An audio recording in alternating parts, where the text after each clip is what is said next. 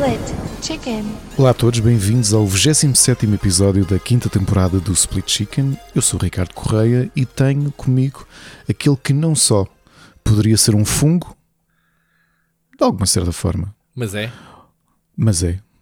Ah, não me apetece falar de oni- onicomicose agora, por acaso. Bem, estou a desviar o assunto. E- acho que só me falta, já, já cobrei o pensamento, acho que só me falta dizer mesmo que estou com o Rui Parreira. Como é que tu estás?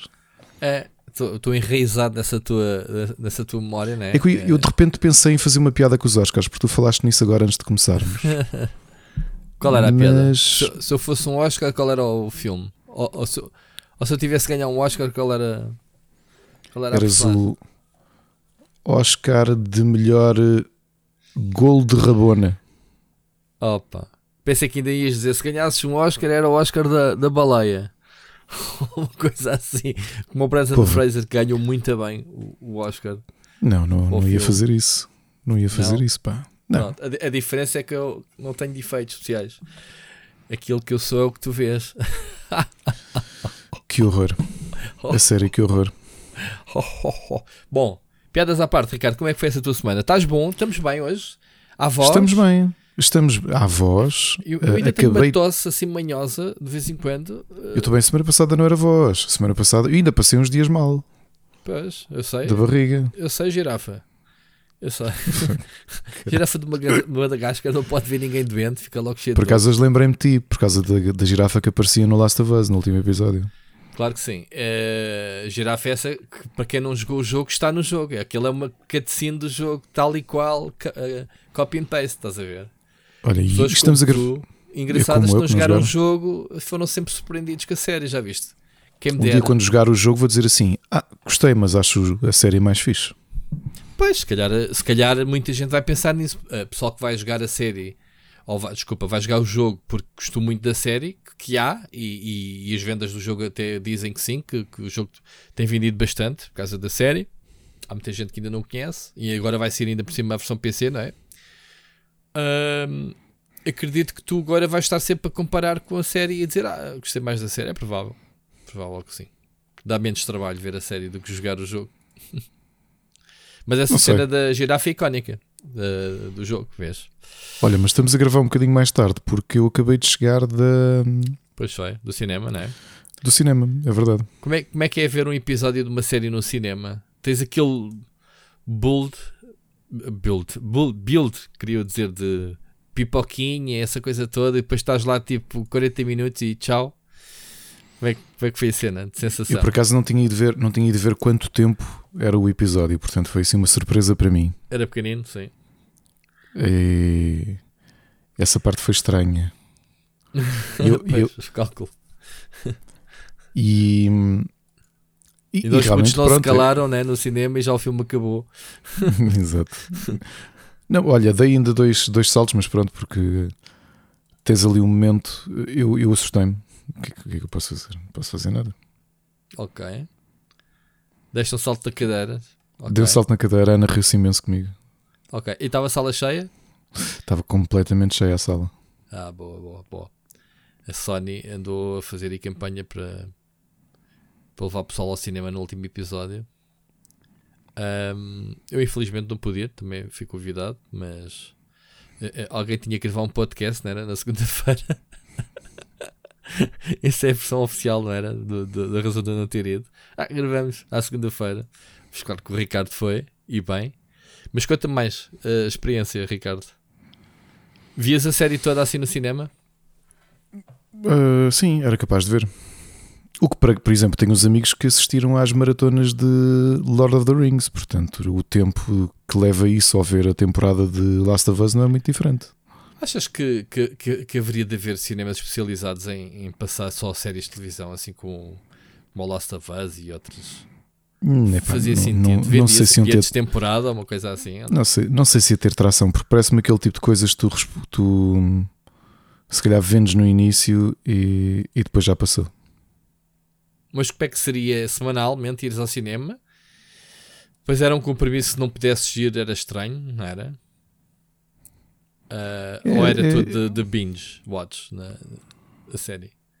Pois, é, é, era estranho, não é? Eu acho que só o que funciona em eventos especiais, porque parece-me que o próprio cinema também já perdeu tanto gás.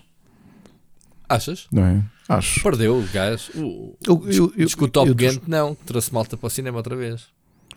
Eu pelo menos, eu- ok, agora vou estar, eh, como sempre, não é? cada um fala, fala de si, mas enquanto estava lá à espera comecei a olhar para os cartazes e ter olhado para o Super Mario e ter muita, muita, muita vontade de, Yeah. de o ver no cinema, Yeah. tudo o resto eu fiquei a pensar, ah, pá, Mas também se sei. calhar não estás a passar das melhores temporadas de, de, de cartazes né, de cinema.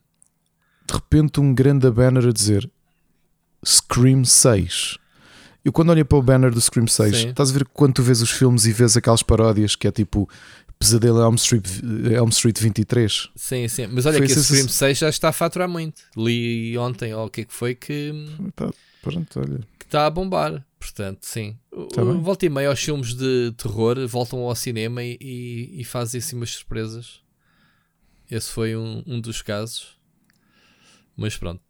Então, mas, mas eu acho tão em- exagerado, pá, acho mesmo aquela, é aquela sensação de paródia de uh, tipo, Pesadelo Elm Street 50, estás a ver? É Scream 6 assim, mas porquê? Ainda alguém pediu, as pessoas pediram Scream tiveste o 6. Halloween eh, eh, H20, ou o que é que era, e cenas assim, nomes esquisitos.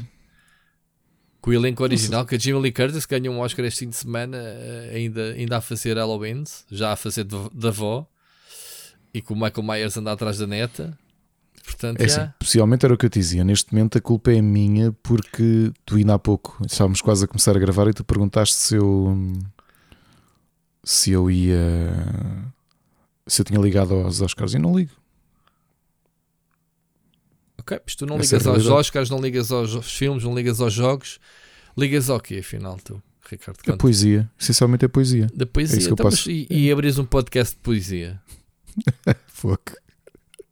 Então, assim é que era.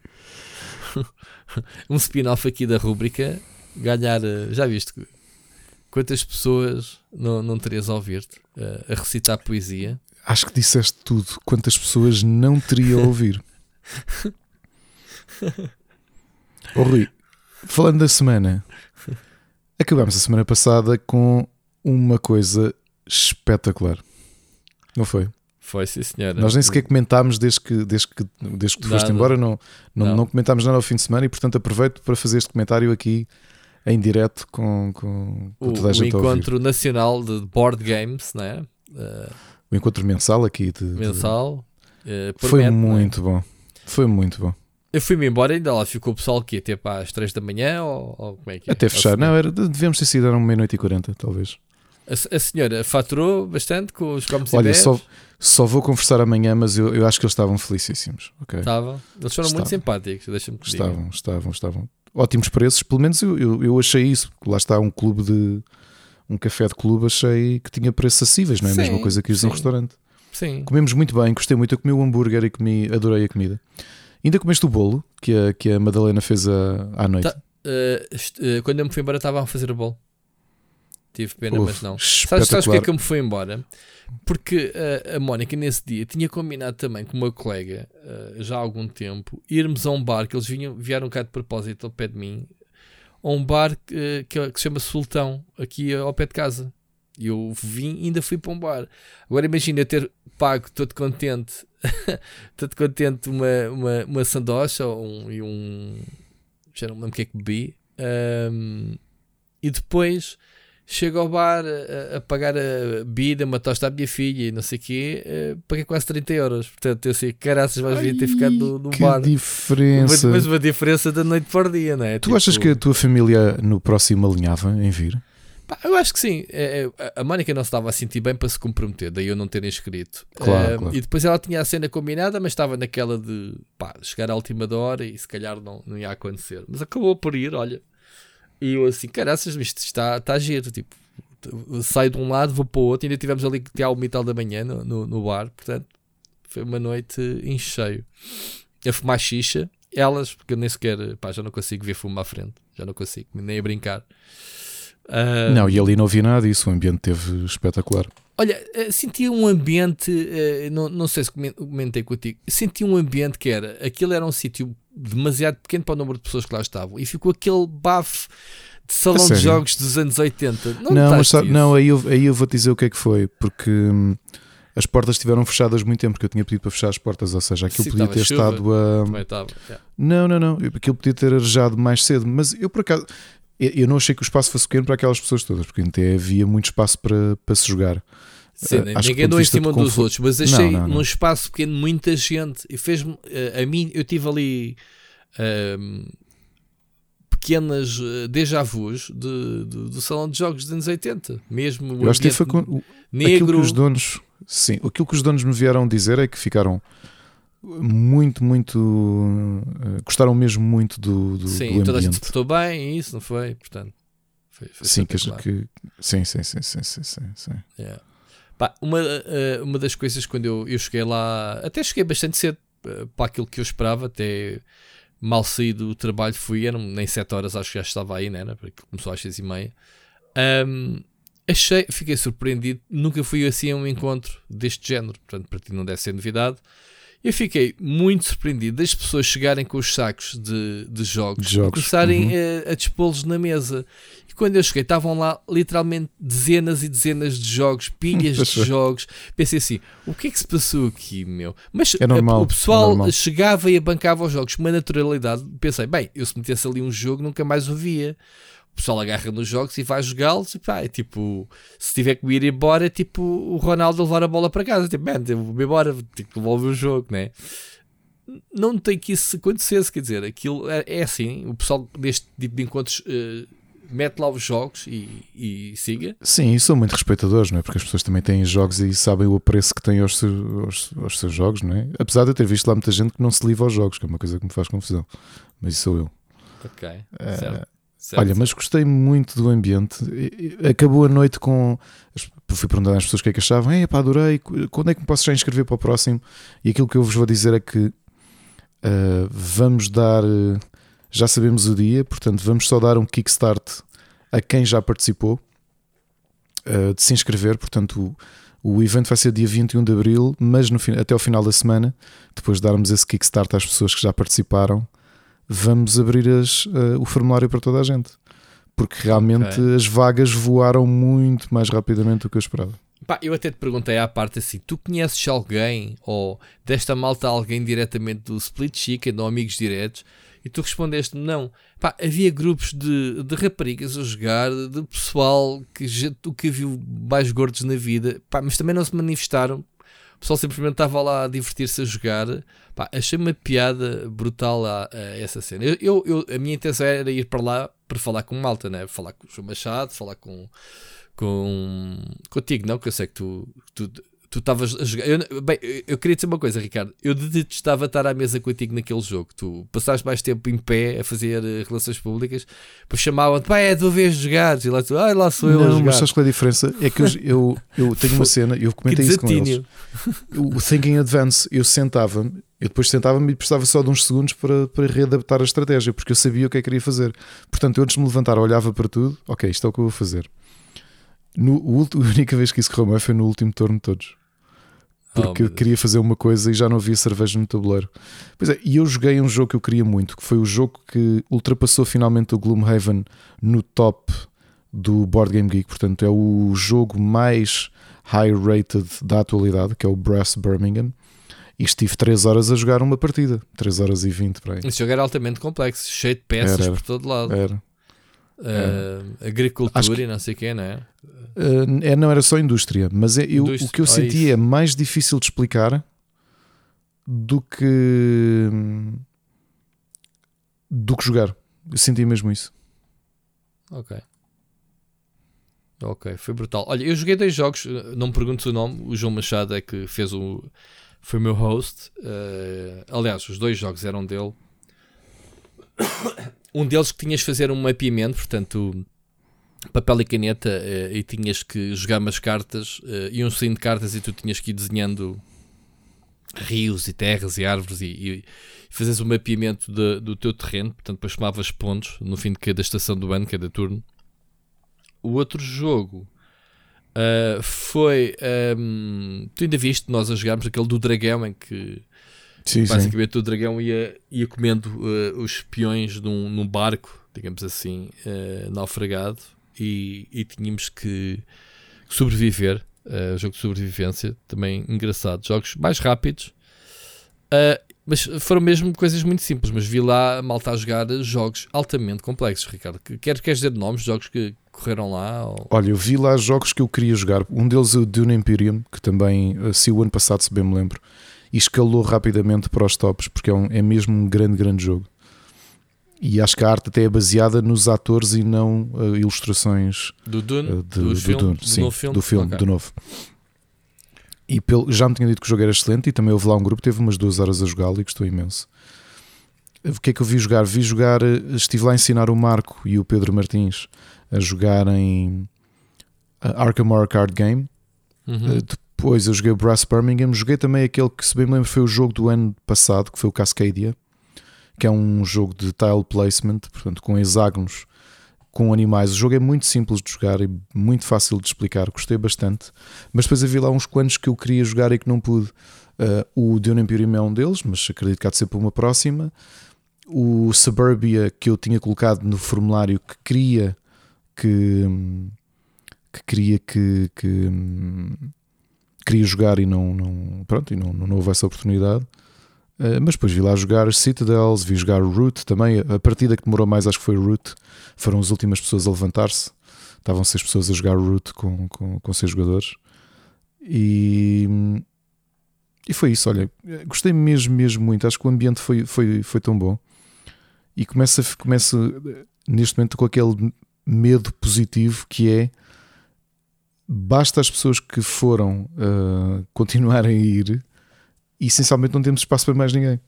E eu sei que havia mais gente interessada que disse: Olha, não vou conseguir ir este mês, quero ir a partir do próximo. Há, há sempre pessoas que não podem ir. Pá. Sim, há sempre, claro. Ainda por cima, o próximo, já agora, o próximo vai ser dia 21 de abril, como disse, vai ser a única vez que não vai calhar na segunda sexta-feira de cada mês, porque a segunda sexta-feira é sexta-feira santa e há muita gente fora de, claro. fora de Lisboa.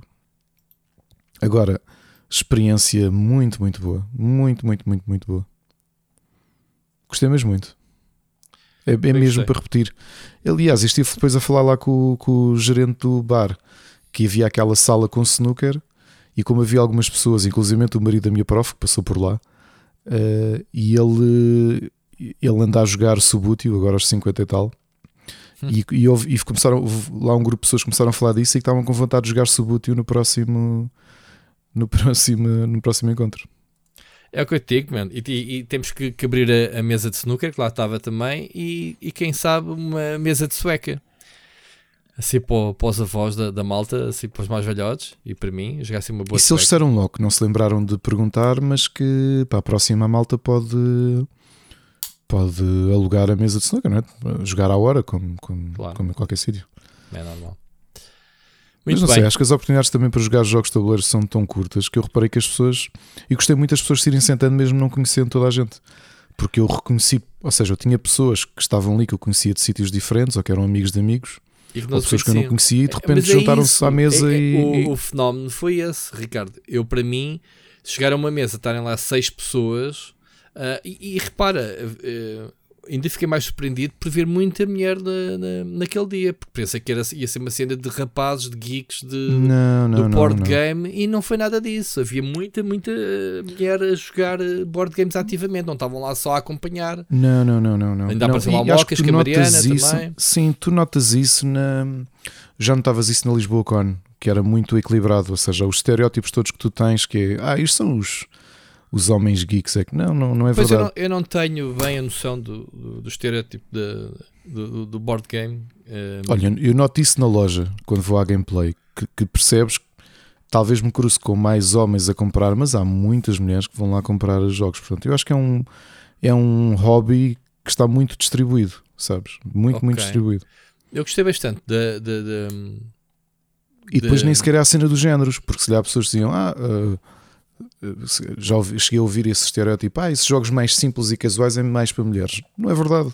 Não, não, estavam lá a jogar jogos uh, bem complexos. Pelo que não é verdade, e se calhar há, há, há homens, depende mesmo, é uma questão de gostos pessoais que gostam Sim. de coisas mais casuais, mais imediatas. Claro, claro. Eu gostei, eu gostei de poder jogar um jogo mais longo porque era uma coisa que não fazia há muito tempo. Normalmente aqui em casa jogamos Arkham Horror, Marvel Champion, essas coisas que, pá, que são relativamente complexos, mas não são daqueles jogos de 2 horas, 3 horas. Uhum. E, e Mas por acaso as pessoas com o teu que eu- jogo ou, ou não? Acabei, acabei. Acabei, depois fomos jogar ainda outro que eles disseram, ah, isto deve ser para aí uma hora. E acabou por não ser. Jogámos para aí em 40 minutos um, um jogo e gostei bastante. Gostei bastante mesmo. Mas sim, havia sempre o desconforto, o desconforto que eu estava a pedir desculpa às pessoas que estavam a jogar comigo. Não, nunca esperaram por mim para jogar, mas eu tinha de estar muito tempo. Esperaram para começar a jogar, isso sim, porque aquela fase inicial foi, foi, foi complicada. Mas já sabiam todas as regras ou tiveram a ler ainda? Não, eles tiveram a explicar. Eles já jogaram umas quantas vezes. Explicaram as regras. Ok, menos mal. Isso é a parte mais, mais complexa da cena. Muito bem, olha, eh, muita, muito boa experiência, ainda bem, ficamos aqui com este relato. Ah, fotografias, eh, havia pessoal a perguntar por fotografias no Twitter quando foram colocadas na, na conta do, do Split Sim, Chicken. eu sei que lá os gerentes do, do, do espaço também. Olha, uma curiosidade: que a, a- a senhora, a Madalena, eh, é ela, ela está lá sozinha, não é? ela está lá há poucos meses e nós também sentimos era uma boa oportunidade porque gostamos muito do espaço e fazemos lá concertos e tudo isso. E acreditamos que isto possa ser um, um impulso, não é? As pessoas merecem, não é? Fazerem, Claro. terem uma noite mais interessante, porque realmente teres um bar de clube é o que é, não é? Uhum. Ah, é muito difícil de, de- de o promover sem ser com, com eventos numa fase inicial. Mas como eles não sabiam, por exemplo, o, o, o Zé, o marido, é que eu estava a jogar para aí há 15 minutos e ele veio ter comigo, Ricardo, posso só perguntar-te uma coisa? E eu, sim. Olha, que a minha mulher tinha dito que vocês vinham para cá jogar, só, só para ter certeza, vocês não estão a jogar a dinheiro em nada do género. E eu, não, não, não, não, isto são mesmo só jogos de tabuleiro. E não é que ele começou a fotografar, começou a andar à volta das mesas e ele disse: Olha, isto é o que, que a minha filha e o- as minhas filhas e os meus genros fazem ao fim de semana com os amigos todos. É exatamente isto. Que giro. Eu a sério, sim, sim, sim, eles só jogam. Eu não tinha percebido que tipo de jogos de tabuleiro é que eram. Portanto, se é isto, é o que eles fazem e. E eu disse, bem, então olha, promovam também com eles, não é? Quer dizer, poderem vir aqui ao, ao bar que é eh, explorado pelos pais, jogar board games, estão mais do que convidados, não é? Claro. Claro. Abrir, abrir ali um bocadinho mais o, o leque. Eh, não sei se temos espaço para toda a gente, mas, mas sim. E queria também deixar uma mensagem aos nossos ouvintes e amigos e Patreon que, que já se manifestaram várias vezes. Sei que há muita gente, se calhar uma grande maioria dos nossos Patreon até são do Porto.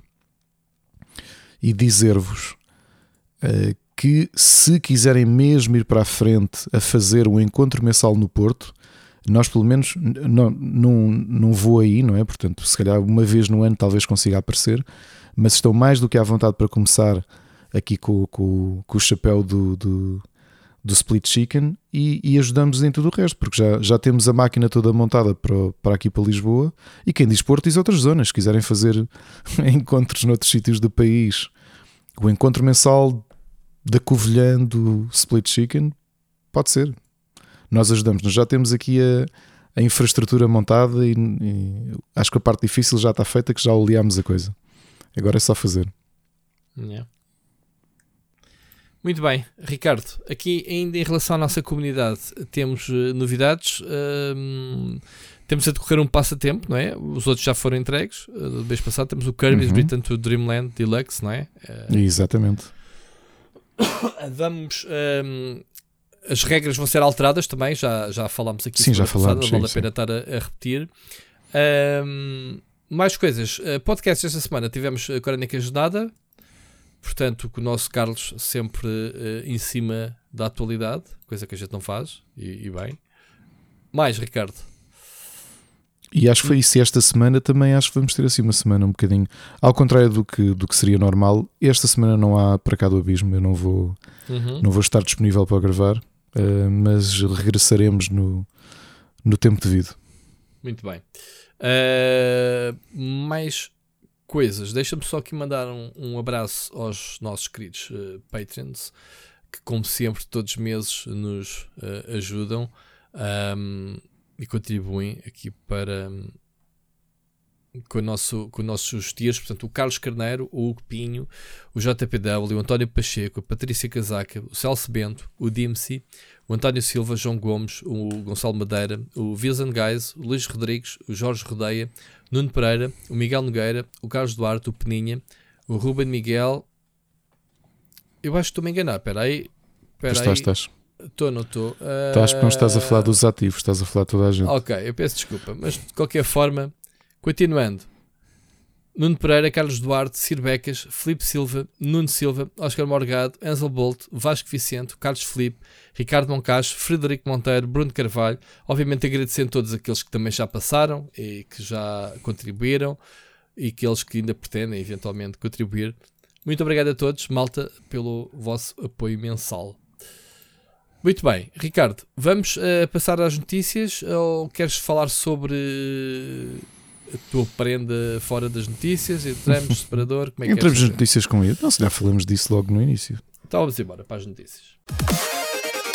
Notícias da semana. Com força, Ricardo. O, Bem, o Pai Natal vem mais cedo este ano, certo? Ou mais tarde, depende da perspectiva. Ah, pois. ou mais tarde, sim.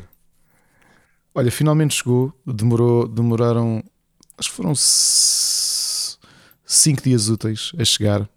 Steam Deck. 5 dias, isso é demorado? Possa. Não é pouquíssimo. Ah, bom. É demorado para a minha ansiedade em tê-lo.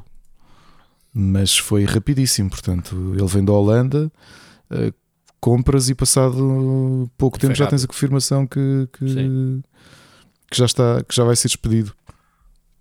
E a minha experiência com o Steam Deck é, é, é impressionante, é realmente uma ótima máquina. Uh, ainda hoje, sem brincadeira, numa reunião que estava a ter uh, de trabalho, vendia um Steam Deck. Portanto, eu devia ter comissão também da Valve, ou pelo menos oferecerem-me o meu, já agradecia. Porque estive a, a, pessoa já sabia que eu ia comprar e entretanto e viu-me. Aliás, eu estava numa reunião semana passada com essa pessoa quando tocou à porta o estafeta para me entregar o Steam Deck. E eu, não, eu disse: Olha, ah, mas abre aí só para eu ver. Não, pá, isto mostra depois. E hoje realmente mostrei. E a pessoa ficou tão, tão impressionada com aquilo que estava a dizer que, olha, acabei de encomendar. E, e então o que é que fiz? Comprei a versão mais barata, a de 64 GB, e não vou já investir num disco. Isso dá para instalares um jogo, um God of War ou assim, quanto muito. O, o que é que eu fiz? Comprei um cartão SD que estava em promoção na Amazon de 512 que paguei 52 euros um Samsung Pro Plus portanto uhum. bastante bom em termos de velocidade de gravação e de leitura e, e coloquei e, e, ando contentíssimo a jogar mesmo é, é o ah, ecrã... expandiste via cartão foi isso expandi via cartão e daqui a uns meses porque agora não tenho liquidez para fazer um investimento uhum. desses Uh, compro discos que é de gastar 80, 80 euros, provavelmente. Mas não é uma coisa que eu tenha pressa, este cartão agora é mais do que suficiente. O que é que eu te tenho a dizer? Tenho a dizer? Experimentei várias coisas. Experimentei o mais simples de tudo, que foi só por curiosidade estar deitado e tinha o computador ligado e comecei a jogar em, em, em remote, streaming. em Sim. streaming. Não tinha o jogo instalado, ele estava aqui a correr. E que tal? Não tem sequer cache da imagem estar a ganhar eh, Uh, não, aliás, não tem aquele delay de resolução da imagem ganhar cache. Aquilo automaticamente é como se tivesse o jogo instalado. Percebes? Foi, foi de uma fluidez impressionante. Depois, instalação propriamente dita. A, a, a, forma como a, como a Valve tornou a consola completamente customizável uh, é, é uma coisa que nós já não estamos habituados de todo, ok? Especialmente quando falas de consolas portáteis, em que a Nintendo, obviamente, é, é, é dona e senhora, rainha e senhora, que está no extremo oposto, que é o. Aquilo não dá para customizar nada, nem sequer um browser tem, não é? Pronto, é uma consola. Aqui tu estás a falar de um computador, ok? E fiquei tão impressionado. O que é que eu fiz? Instalei já a Epic e, a, e o GOG, na boa, sem qualquer problema, ok? Com uma outra coisa que tive que fazer e ficou a funcionar na perfeição o que é que coloquei mais? Uh, instalei o Origin, ainda não me dei ao trabalho, mas isso é mesmo porque eu não quis e estou a precisar de um teclado para o fazer. De configurar o FIFA, por exemplo, para jogar, como o meu filho queria jogar o Steam Deck. Mas o Ubi Connect, o Ubisoft Connect funciona lá. Uma coisa que eu não sabia, tu sabias que a página de suporte oficial do, do Xbox Game Pass tem o tutorial e as linhas de código que tu tens de colocar para pôr o Steam Deck, o Xbox Game Pass a funcionar na perfeição no Steam Deck. Tá. Agora é toda a gente a, a querer né, explorar. Fazes copy-paste, tem lá, olha, faz cópia desta, desta linha de código, coloca aqui e já agora fazes assim para adicionar o, o, o, o póster. O póster do, sim, o póster do Xbox Game Pass uh, como se fosse um jogo de, de, da tua biblioteca do Steam. E se quiseres customizar a imagem, até te damos uma imagem que já fizeste, que já fizemos, e para customizares, fazes isto, isto e isto no Steam Deck, vais a esta opção. E eu pensar, nós já chegámos mesmo a este ponto que a máquina é tão consensual que até a Microsoft tem uma página oficial no, no suporte a explicar como é que tu jogas ali, percebes? O que até é inteligente da parte deles. A ideia é mesmo joga em qualquer lado e o Steam claro. Deck tem sido um sucesso. Só, só, não, só não te ensinam a jogar na PlayStation 5 porque se calhar a Sony não deixa. Não tens o Edge a correr? Não tens o Edge a correr? o Edge, o Binge. Muito uh, bom. Experimentei também. Uh, que jogos portanto, é que jogaste mais? O que é que eu joguei? Um... Jogos puxadinhos. Eu, eu quero é ver. Mal está a experimentar jogos que puxem pela máquina. O que é que eu joguei puxado? Também estás a ser um bocado injusto, sabes? Normalmente não são coisas que eu vá a correr fazer. O que é que eu joguei de mais puxado? Eu não sei se joguei alguma coisa muito puxada no, no, no, Steam Deck. Fiz uma coisa que foi: instalei um jogo que, eu, que me tinha acabado de sair no Humble Bundle e joguei ao ponto de descarregar a bateria a zero para fazer a primeira calibragem. E, portanto, depois voltei a carregar até 100%. Agora, em tudo, a consola, pá, tu desligas e fazes resume no sítio que estavas, como obviamente as consolas de nova geração fazem. Uh, opa, eu não, eu não, não, O ecrã é muito bom. Olha, o ecrã, a melhor descrição que eu te posso dar tem a textura ou seja, do ponto de vista físico, tem a textura e a solidez, e depois do ponto de vista de imagem, a qualidade a nível de saturação de cores e, e, e de qualidade de, de, de, clareza de imagem dos ecrãs retina do iPad. Uhum.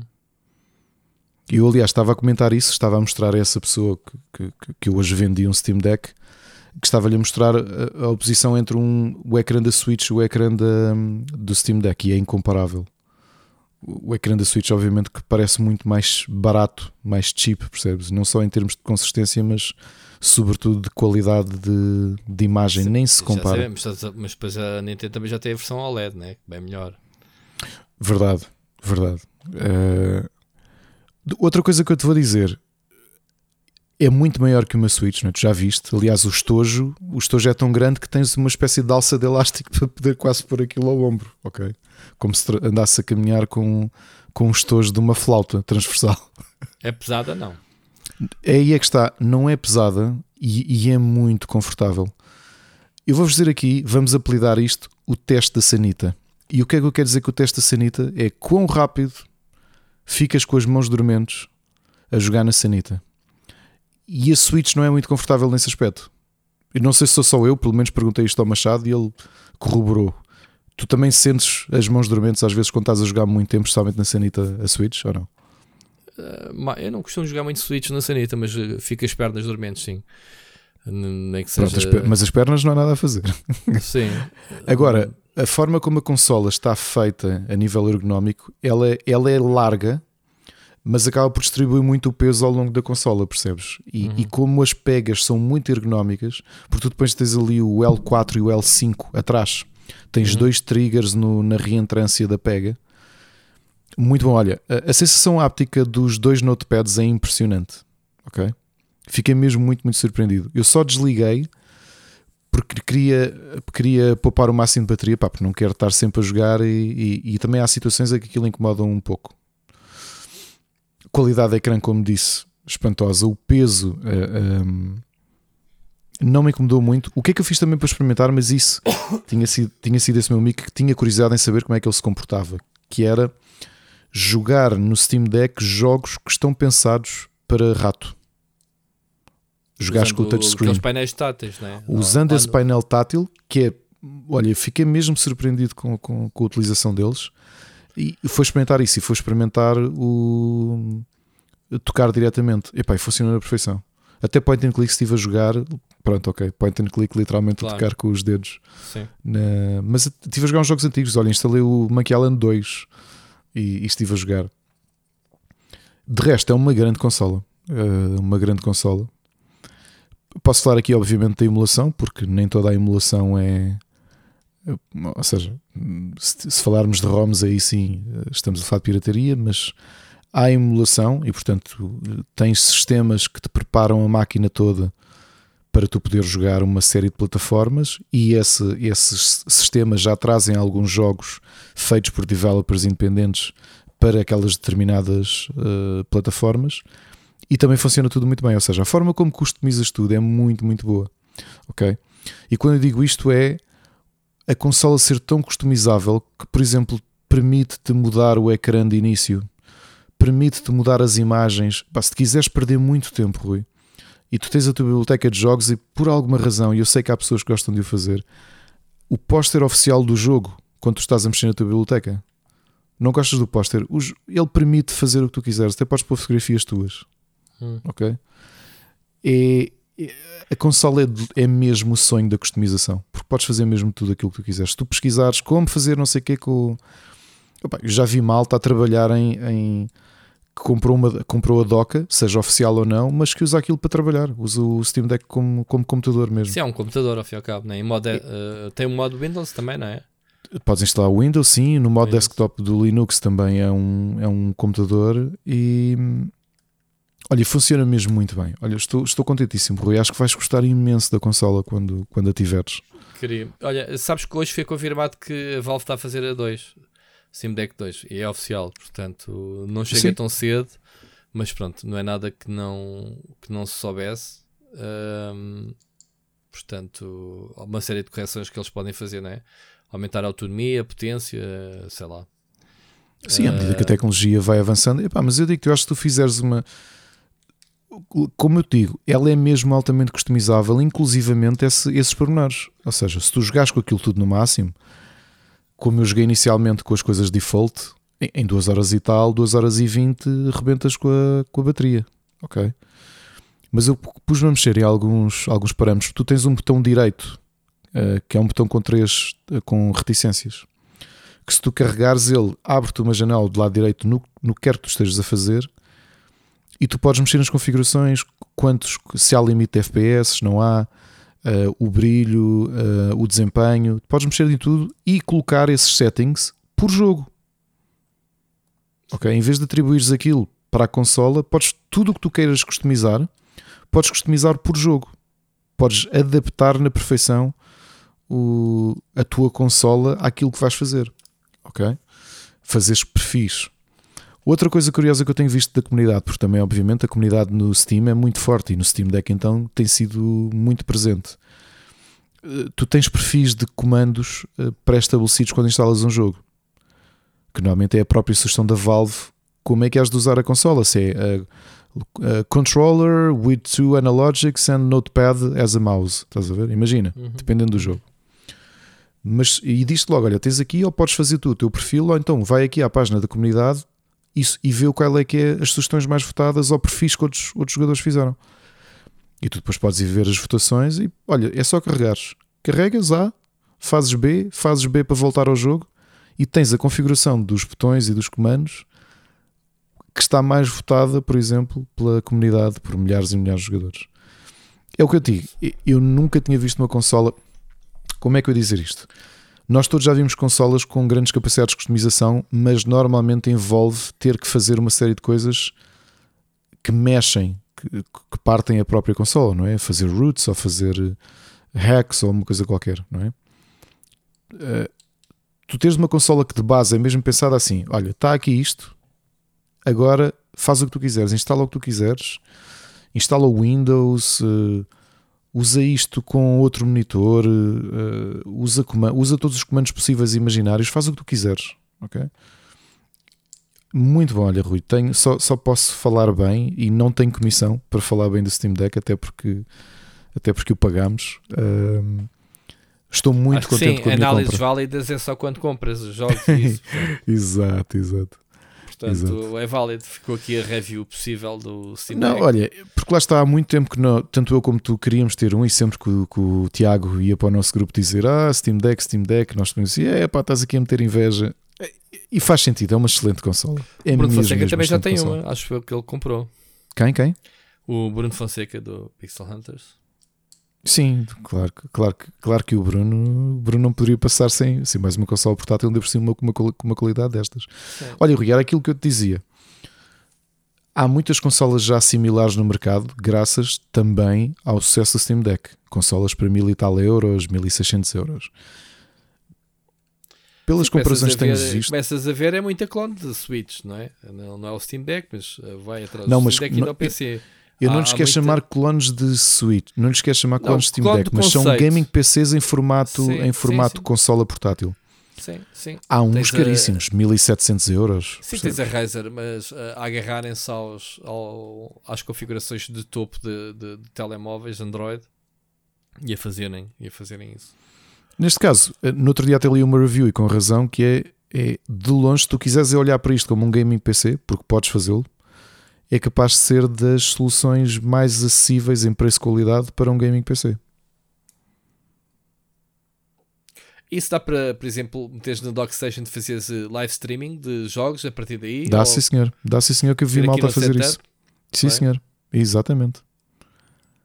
Ok. Vi isso tudo, vi isso tudo. ah, olha, e nem precisas de dock, até vou dar aqui uma dica pessoal, ahm, porque já experimentei. Amanhã vou devolver, porque quis experimentar, porque as docas não são baratas. A dock oficial do Steam não é barato, ok? Não é barata. E a, a- a mais barata que vi no, na Amazon é à volta de 45 euros, o que ainda é qualquer coisa. Mas há uma série de hubs, inclusivamente na Vorten, de USB-C, que tem entradas de. tem saída de HDMI, aqueles que parece uma pen eh, com um cabo eh, USB-C, Uhum. tipo coisa- Uhum. como se fosse um pente, ok? Sim. Com entradas USB, com depende daquilo que vocês querem a nível de complexidade. Eu tenho agora um encomendado na Amazon porque experimentei, porque o marido da minha prof tinha um igual. Eu disse: Olha, empresta-me, se não importares, empresta-me só para eu ver se funciona com o Steam Deck. Pá, funciona na perfeição. Ok, na perfeição, para ligar umas pens para HDMI e ligar diretamente à televisão, eu vou gastar 12 euros. Não é uma doca, não. Mas faz tudo o que uma doca faz, menos obviamente deixar a consola em pé, não é? Porque aquilo é para estar, estar pousado na mesa. Mas tens muitas soluções. Eu acho que até nisso é uma coisa interessante, que é tu, ok, queres a, queres a doca da Valve oficial? Estão aqui. Acho que custa 70. Pá, se não queres, compra aquilo que tu quiseres. Procura, desenrasca-te. Ok, não, não... Ninguém te vai vender isso pela goela abaixo, já não, não, isto só funciona com a doca da, da oficial. O resto não, funciona com qualquer coisa, Ah, percebes? mesmo na Switch tens docas hum, de mercado paralelo a- com Sim, melhor sim, qualidade sim, que a própria original, portanto, Sim, acontece sim. isso. com mais com refrigeração e tudo isso. Sim. Sim, sim. Olha, Rui, portanto é isso que eu digo. É, é uma experiência. Se tu quiser jogar aquilo plug and play para ter só o Steam, instalar jogos, jogar, perfeito. Se quiseres aventurar-te a brincar, e eu não fui, nem sei se vou tão longe como o Mocas foi, em termos de customização, ou como muita gente já foi, que pá, aquilo são. Tornaram as consolas, as Steam Deck, os Steam Decks, um, sei lá, um gaming PC, mas levado ao extremo, percebes? Eh, eu acho que é isso. É uma consola tão boa que se adapta ao tipo de coisa que tu queres fazer. Muito bem. Muito bem. Ricardo, hum, vamos avançar? Tens mais alguma coisa Não. para dizer do Steam Não Deck só se quiserem comprar, vender? não se esqueçam de usar o código o código Split Ricardo Prozis 10. 10. Ri- Ricardo 10 para ter 10% de desconto. Portanto, fica aí depois da descrição. Se quem quiser comprar, podem pedir que a gente dá. Ricardo, falamos de Oscars, é uma da- da- das tendências de hoje, eh, hoje, segunda-feira, né? depois de uma, do domingo para segunda, como sempre, ehm, de madrugada. Quer dizer, de madrugada, este, este ano até começou mais cedo, à meia-noite, eh, hora portuguesa.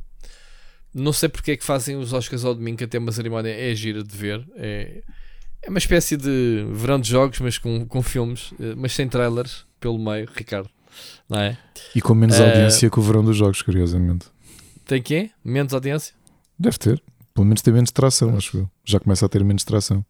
Pá, pelo menos não, não, não vais para a Twitch ver os Oscars ainda, portanto. E havia muita gente a queixar-se, pá, porque eu, eu até, até, até, até vi, vi o RTP, isto, quem, quem teve os direitos já, já dá uns anos para cá, é RTP, e então no domingo estive a ver o provedor de, de, do canal em que, em que se colocava exatamente essa questão dos Oscars, né? era, era, por causa dos comentários em português por cima, porque assim, os Oscars, sendo uma coisa indireta, não têm legendas e portanto, ou tu percebes inglês, ou então Uh, ou então não, não tens alternativa, tens que levar mesmo com os comentadores. Epá, os comentadores que tens o conhecidíssimo, como é que ele se chama-se? O Ricardo, aquele que tem os programas de, de cinema.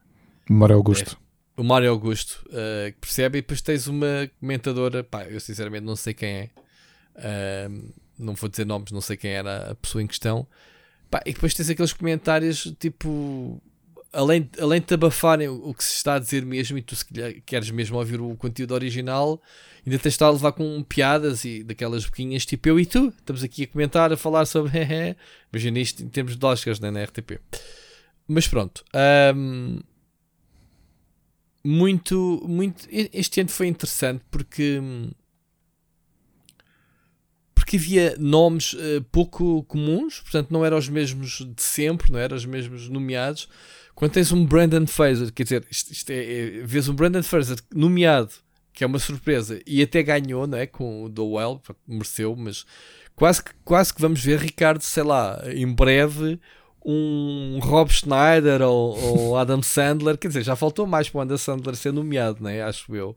Uh, não sei se já viste, já viste os filmes que eu te deixei dele, né? o Diamante. Ainda, ainda não vi, mas, mas ainda me arrepiei com a ideia do Rob Schneider poder ganhar um Oscar. o Rob Schneider no, ser nomeado por si só já era bizarro demais, não era? Mas, pá, olha, se, se o, o Brandon Fraser conseguiu. Ah. O Ben Stiller, pronto. Uh, Mas o Brandon Fraser, mesmo no início de carreira, não era um Rob Schneider, nunca foi. Um pouco, Ricardo. Tinhas ali o rapaz da pedra lascada. Eu acho que a distância o, entre o George of the Jungle e o. O Airheads também dele, não é? Daqueles filmes de, de adolescentes. Uh, pronto. Andou por ali. Andou por ali. Mas depois teve uma. uma ele teve uma. Como herói de Hollywood, uma, até com a múmia, com. Uh, o que é que ele fez mais? Uh, Viagem ao Centro da Terra.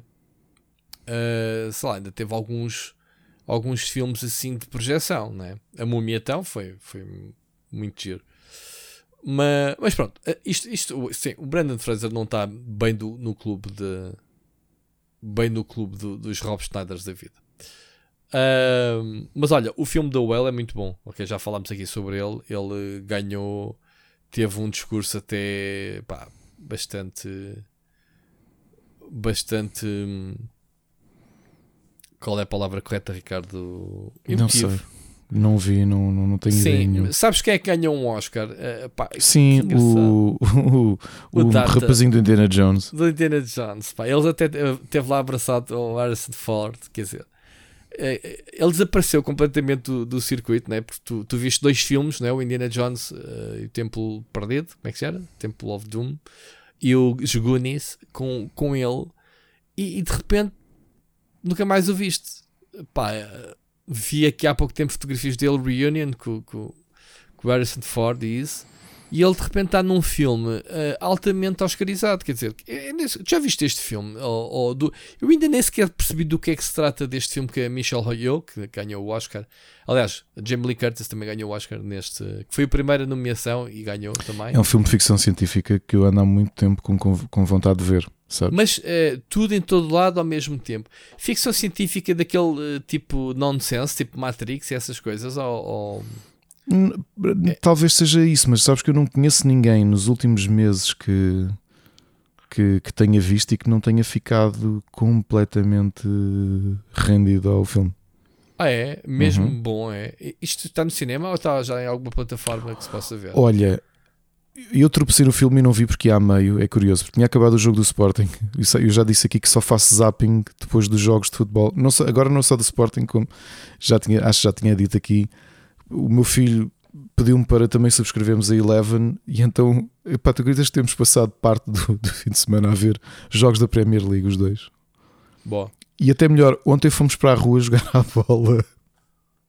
Sim, eu não quero saber de bola, Ricardo. Eu fiz uma pergunta sobre o filme. Sim, é mas está bem, deixa-me contar, não posso partilhar não a minha vida. Não quero saber desses sidelines de futebol do Sporting. Tens sempre que falar de bola, meu. Não tem que é que Ah, e tal, fui jogar Não. a bola com o meu filho para a rua. O que é que o pessoal que nos está a ouvir quer saber disso, Ricardo Miguel? Pronto, então Queres comentar o genérico das aventuras de Ricardo? ou- Não, não ou- quero, não, agora não conto mais Não? nada. Olha, agora não sabem nada sobre mim. Estou a brincar. O que é estás a perguntar? Queremos saber tudo sobre ti. Ah, e então estava a fazer zapping e este fim de semana o TV Cine esteve em sinal aberto, pelo menos na Vodafone. Estava a dar o Everything Everywhere. Como é que é? A sério? Mas este filme já, já, já saiu do circuito de cinema, foi? Já, já, já, já. Já tinha saído. Ah. Epá, de repente está-se a ouvir falar do filme. Este e o da Netflix também não quer ter o uh, a West daqui. Como é que é? Ganha também montes de Oscars. Ah, estranho, pronto.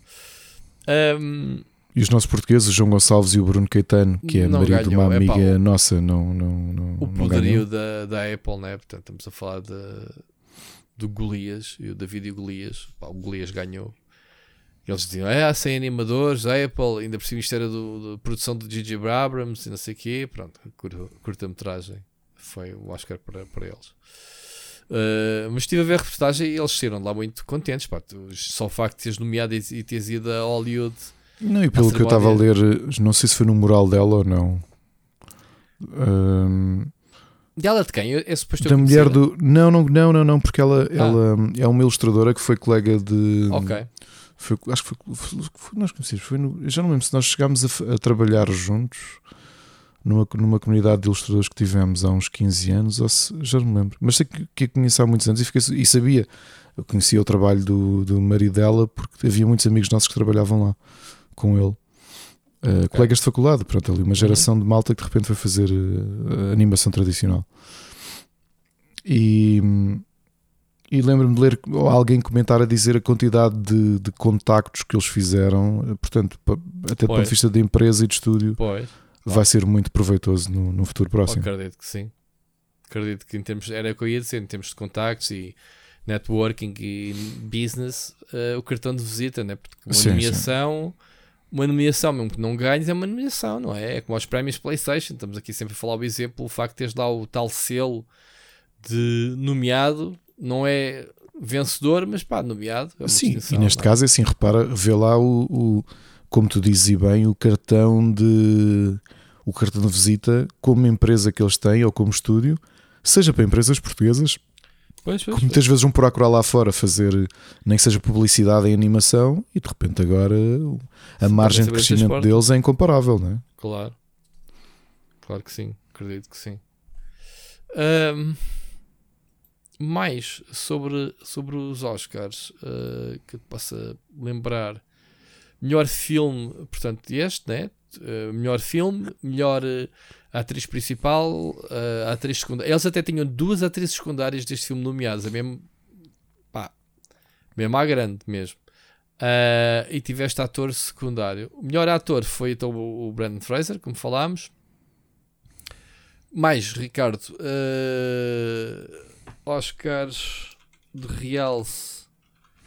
O Top Gun ganhou um Oscar, acho eu. Montagem. Ahm, o Elvis ficou a ver navios, não ganhou nada. Ahm, pá, houve uma grande careta da. Como é que se chama-se? Da, da, da atriz do Wakanda Forever, da Qual? Jessica. Angela Bassett? Angela Bassett, como umas trombas do Graça não tem ganho, eu acho que apanhou-se, ela nem sequer reagiu à, à, à vitória da, da outra atriz. Da Michelle Yeoh, que eu, que eu hoje também vi no, no Twitter e não sabia, que é casada com o ex-diretor da Ferrari de competição e presidente da FIA. Ah, então está explicado, Cunha. Fu- que horror. Para isso. Tens, eh, o filme foi os, o melhor realização para o, para o filme. Os- Daniels, sabias? Engraçado que eles não são irmãos, ao contrário de uns de, de muitos não, realizadores. daqueles, né? casos, daqueles casos que aconteceu ter o mesmo apelido.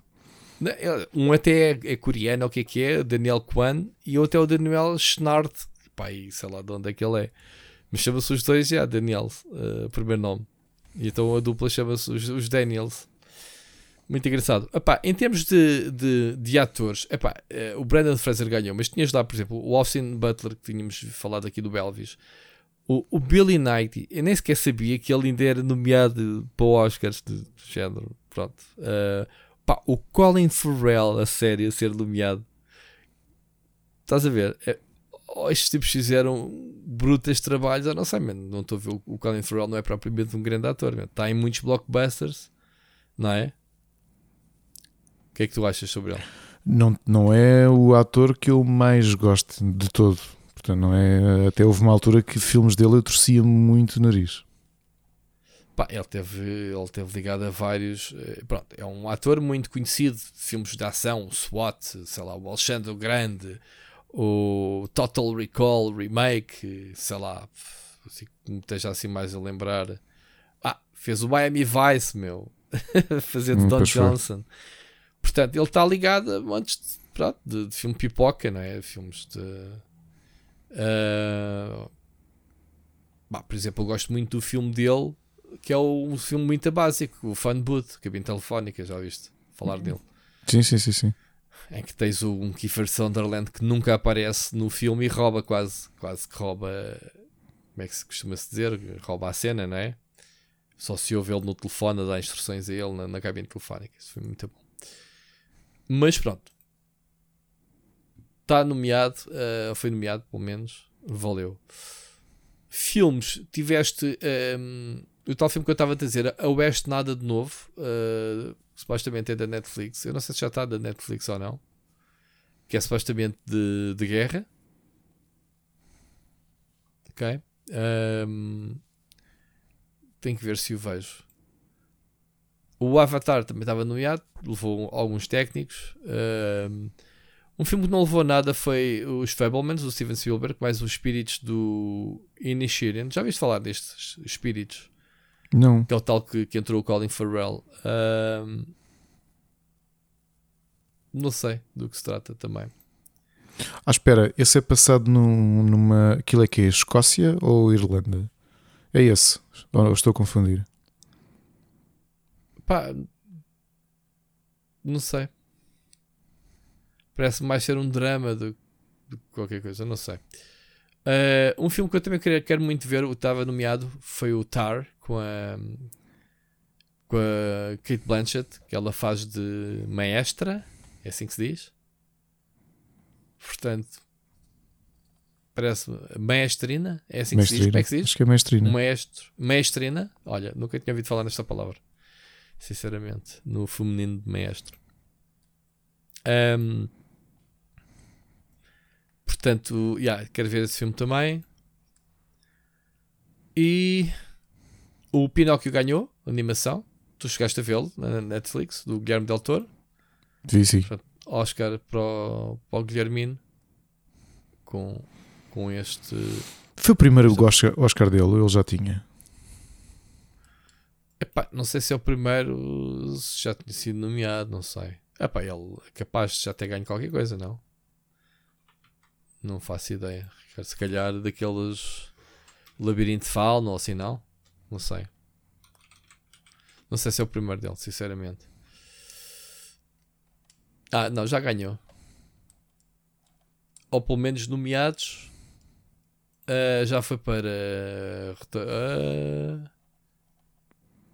Olha, ganhou de Labirinto. Uh, foi nomeado então para o, o Labirinto Pan, para melhor argumento e filme estrangeiro, porque ele, ele é estrangeiro, sabe? Ah, ganhou o Shape of Water. Já me lembro, em 2018. Já viste o Shape of Water? Vivi. Uh, ele ganhou melhor diretor e melhor filme, portanto, já responder à tua pergunta, não, não é o primeiro, não. E já tinha sido nomeado para o Nightmare Alley uh, para o melhor filme em 2022, portanto, ano passado. Esse não vi sequer. Portanto, yeah. já ganhou. O Labyrinth Pen também é interessante. É diferente, pelo menos. Um filme de monstro. Um, é isto. Oscars, olha, vale o que vale primeiro nosso comentário breve de Oscars. Viste algum filme dos Oscars, Ricardo? Eu, eu Acho que não vi nenhum. Eu vi dois, vi o Elvis, como eu te falei aqui semana passada, e vi o. Avatar, ok, então vi dois, três. Vi o Top Gun, também foi nomeado para filme. Ah, então vi alguns, já não posso dizer que não vi. Então vi o Avatar, Elvis, uh, vi o The Well, que não foi nomeado para filme, mas, mas tem o ator. Nem sabia que o Top Gun tinha sido nomeado para melhor filme. Então, ok. Eu, como não o vi, tá, estás-me a dar uma novidade. Mas devias de ver, é um grande filme. Duas horas e meia, uma coisa assim. Olha, Oscars, estamos. É que sábado à noite nós vimos outra coisa, Rui, que não, não falámos ainda aqui. No Também sábado outro à momento noite. emblemático. Sim, sim. Então, o que é que vimos? Eu e Pelo menos vimos? nós vimos. Não, e tu acho que não vimos, mas eu, eu e a Ana vimos. A nossa maneira de ver o Festival da Canção. Oh my god, vais me querer falar sobre o Festival da Canção. Força. É que nós temos uma forma muito peculiar de ver o Festival da Canção que já tínhamos contado, eu já contei aqui o ano passado. Nós começamos a ver o Festival da Canção, a final, por volta da meia-noite e vinte, que é quando estão quase a anunciar o vencedor. Puxamos tudo para trás e vemos o festival para aí em 6 minutos. Em 6 minutos que metes a andar vezes. Não, não, pus para a frente, ouço os, primeiros, os inícios da música. Ah, que merda de música. Next. Aí que voz de horrível. Next. É assim que eu ouço, é assim que nós Isso vemos. também, isso também não é ver. E então? Então não é? Dizes tu. E quem, quem ganhou a música era giro, ao menos? Sim, nós, talvez fosse a minha quarta favorita para ganhar. A Mimi a quarta. Ok. Qual era a primeira? Era a, a da Maria. Epá, eu odeio essa música. Eu, epá, a sério. É, é- não, é, a sério, não gosto mesmo da música. eh, não consigo perceber. A, a Cláudia Pascoal, já no tempo da música do Jardim que ela ganhou o festival, sempre achei a miúda muito desafinada e continua desafinada. Tipo, ela, ela desvia-se muito. Ou seja, para alguém que vive daquilo, ela devia ter um maior controle na voz e não tem. E, e, e não sei, a música é meh. Se Não- calhar isto que não percebes nada da cena, Ricardo. Se calhar sou eu, não sei, talvez seja eu que Se não ela percebo vive nada daquilo, disto. tu não, quem és tu, amador, para dar as dicas? É, não é? Já viste? não sei. Era uma, era uma boa. Ele podia levar com essa resposta, é verdade. Ah, é mas eu canto melhor do que ela. Portanto, Até aí, Caguei. quantos subscritores é que tu Caguei. tens? E quantos é que Caguei. ela tem? Pronto. É lá, não é, não é o tamanho que importa, é aquilo que fazes com, com, com o que tens. Não é o tamanho, é a quantidade. Nem a não é o tamanho nem a quantidade, é aquilo que fazes com o que tens. E, e não estou aqui, bolas, parece que estou aqui a fazer hate à miúda, não, de todo. E acho, acho interessante ela fazer uma coisa diferente. O que eu tenho sentido é que, é que estamos mesmo a atingir a conanosirificação do festival. Oh, porquê, mano? O gajo era tão bom. Eu gosto do Conan Osiris, atenção, só que de repente a percentagem de tentativas de Conan Osiris é muito grande no Festival da Canção. Tipo, são Ah, mesmo- ok. Ah, boés, assim. Ou seja, tu Mas aqui a passaste nível da visuais ou também de excentricidade da letra? e excentricidade, sim, sim, sim. Tu, tu passaste do Festival da Canção ser a coisa mais azeiteira e bimba que a Sim. Luciana Abreu chegou a, chegou a ser a vencedora. Chegou. E- chegou, chegou, chegou, chegou. E de repente tiveste esta mudança nos últimos anos em que o Festival Mas da a Canção. cantar Rosa Lobato Faria ou. ou- Tomara ela. Ah, Olha, espera, só, olha, só aqui um à parte. Comparando já agora, já que são os dos profissionais, entre a Luciana Abreu e a, e a, e a Cláudia Pascoal. A Luciana Abreu canta imenso, mas muito, muito mesmo, ok? Ela tem uma excelente voz. Infelizmente, descarrega azeite que nem uma doida, não é? Portanto, aquilo, se tu fores, se fores um concerto dela, podes só levar pão, estás a ver? Tipo daquele cascudo. Estás a ver? que- Com uma códia. Não, porque depois podes tirar um pedaço e, e basta fazer assim um bocado no ar e aquilo fica logo ensopado de, de azeite. Assim mesmo. Ou levas um, alho- um alhinho, estás a ver? que Cortas, mas hum, pões no pão, aquilo ah, já está. Tá, Estou aqui a gozar com, com ela, ma- mas ela é mesmo excelente cantora, tem uma belíssima voz. Mas há- desde há uns anos que talvez. Olha, não te quero. Sim, provavelmente até foi o Salvador Sobral que fez o- a mudança, porque eu estava a ver aqui antes e tinhas tido em 2014 foi uma cantora chamada Suzy, que tu acabaste de dizer quem, e eu não sei, mas que a música foi composta pelo Emanuel. Ok. E de repente Opa, tens uma atenção, volta... a gente está a falar do Emanuel. Oh, sabes a história do Emanuel? Sei, sei. O Emanuel sempre foi um compositor, não é? Durante muitos anos. Claro. Antes dele mostrar o seu lado Pimba, uh, Los Pimba, literalmente, ele, ele vendia músicas. E pá, só que o homem Sim, não ganhava ele é um compositor. Sim, ele disse: Pronto, isto dá para disse, fazer. Então vou ganhar dinheiro, eu vou começar a cantar as minhas músicas. E foi assim que nasceu o Nós Pimba. E pronto, e a partir daí é o que é. Mas pronto. Só por então- curiosidade, então, não sei se a malta sabe, a formação do Emanuel é em música clássica. Pronto, a gente goza porque é, são adoções, são opções de carreira que eles, é, eles vão atrás eu, do dinheiro. Eu lembro, olha, eu lembro muito no início de ele, ele, eu acho que ele tinha devia ter devia estar aí mesmo como músico a solo há muito poucos anos, ou foi muito pouco depois daquele hit do Pimba Pimba que o catapultou pois. para o sucesso. Sim, isso que eu estava a Que eu lembro-me lá no estúdio onde eu ensaiava ali no Zeto de não me lembro se o meu guitarrista ou não que tinha trazido uma entrevista que ele tinha, tinha dado o Emanuel e, e, ou seja, naquela fase inicial em que estão a perguntar as influências dele e tudo isso, e ele, mas assim, uma coisa muito honesta, e tu vês, isto é realmente um tipo que é músico, que é compositor e que percebeu ali numa fase por causa do Marco Paulo, especialmente por causa do Marco Paulo, porque foi ele que compôs o Joana, sabias? Hum. O álbum de Joana do Marco Paulo, lembras-te uhum. do Joana? Sim, sim. Pronto. Ele olhou oh, para aquilo e disse assim: Joana, pensar Exato. que tivemos tão perto. Era isso que querias que eu cantasse. Exatamente. Pronto. E, e, realmente é isso que tu dizes. Ele de repente pensou: olha lá, olha lá, estou a fazer músicas e há aqui malta a encher-se de dinheiro com estas coisas básicas. Eu também consigo fazer isto e ser eu a ganhar dinheiro sozinho. E ele é realmente o rei da música pimba, não é? Ele, ele produz para toda a gente e mais alguém. Chegou cá e pimba, pumba. Bom, pronto. E, e tiveste, tens um salto, ou seja, de repente o Festival da Canção já é uma coisa mais cool. Já reparaste nisso? É pá, não sei, pera. eu continuo a não gostar do, do formato em si. Hum, Sim, quando éramos mais sei. novos, o, o, o, eu lembro de, na minha infância o Festival da Canção era uma cena. Era... Epá, era uma cena, mas também não tinhas grandes alternativas para ver, não era? ok, não... também tens razão. Estavas, não havia internet sequer. Rui, é? tu agora cantavas YouTube. o amor da água fresca da Dina de uma ponta à outra, garanto que sabes isso. Mas até não era mau. Pois não, havia não. essa, havia, sei lá, o. Cidade da Terceira foi Dia, ao Brasil, dos Da Vinci. Sim, Conquistador. Sei lá. Adora que foi finalista, do, foi vencedora duas vezes adora com a fruta, né? Fresca. Não, não, não sejas mal para mim oh, e o voltarei. Quem sim, ganhou sim, com o amor da água fresca foi a Dina. A Dina, sim, estou a fazer confusão. Tá bem. Estamos a falar da Dulce Pontes que ganha com o Lusitana Paixão também. Sim, sim, sim. Sara Tavares, Tavares, a música. Exatamente. Não, não. Sânia Tavares é o. Sara, Sara Tavares. Não, Sara Tavares Sarah é que chamar Tavares a música. É, é chamar a música. E depois tens a. a, a Anabela a outra, com a cidade até ser Anabela, exatamente. A Anabela que se tornou uma grande atriz de revista. Exatamente, exatamente. De revista, de teatro. Do La Féria, especialmente. Sim, ainda havia uns musicais com ela, por também, acaso. Também. Só que é curioso, tens, estas, tens aqui esta fase em que as músicas eram, como tu dizias, estavas a brincar, mas é verdade. António Vidrino de Almeida a compor, Rosa Lobato Faria a escrever. É? Mas a Rosa Lobato Faria era mesmo coisa a sério, né? escolhia, escolhia os músicos né? que, que estava mesmo envolvido na cena.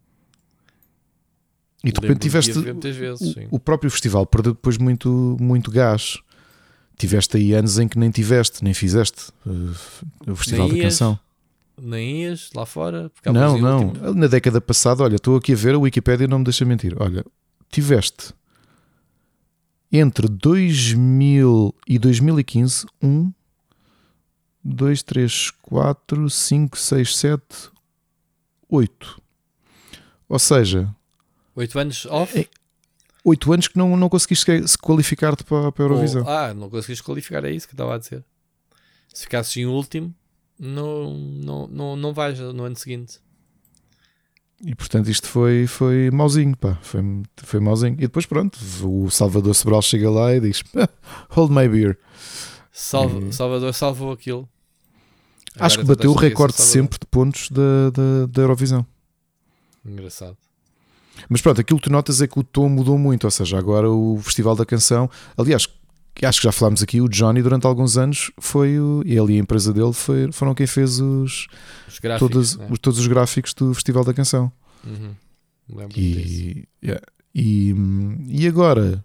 Sabes, também está naquela, naquela uh, moda daqueles países nórdicos, sei lá, já nem me lembro. Tá, tá, tá, tá, tá. Quê, não, na Suécia, grupos, no, sim, na Noruega. Grupos muito psicadélicos e cenas muito amaradas, meu. Uh, ah, o que eu digo é. O Festival da Canção é um evento muito importante na Europa, mas mesmo muito, muito importante. Ok? Se dá para, para nós já podemos não ligar muito, mas a realidade é que ainda é um programa que mexe muita gente.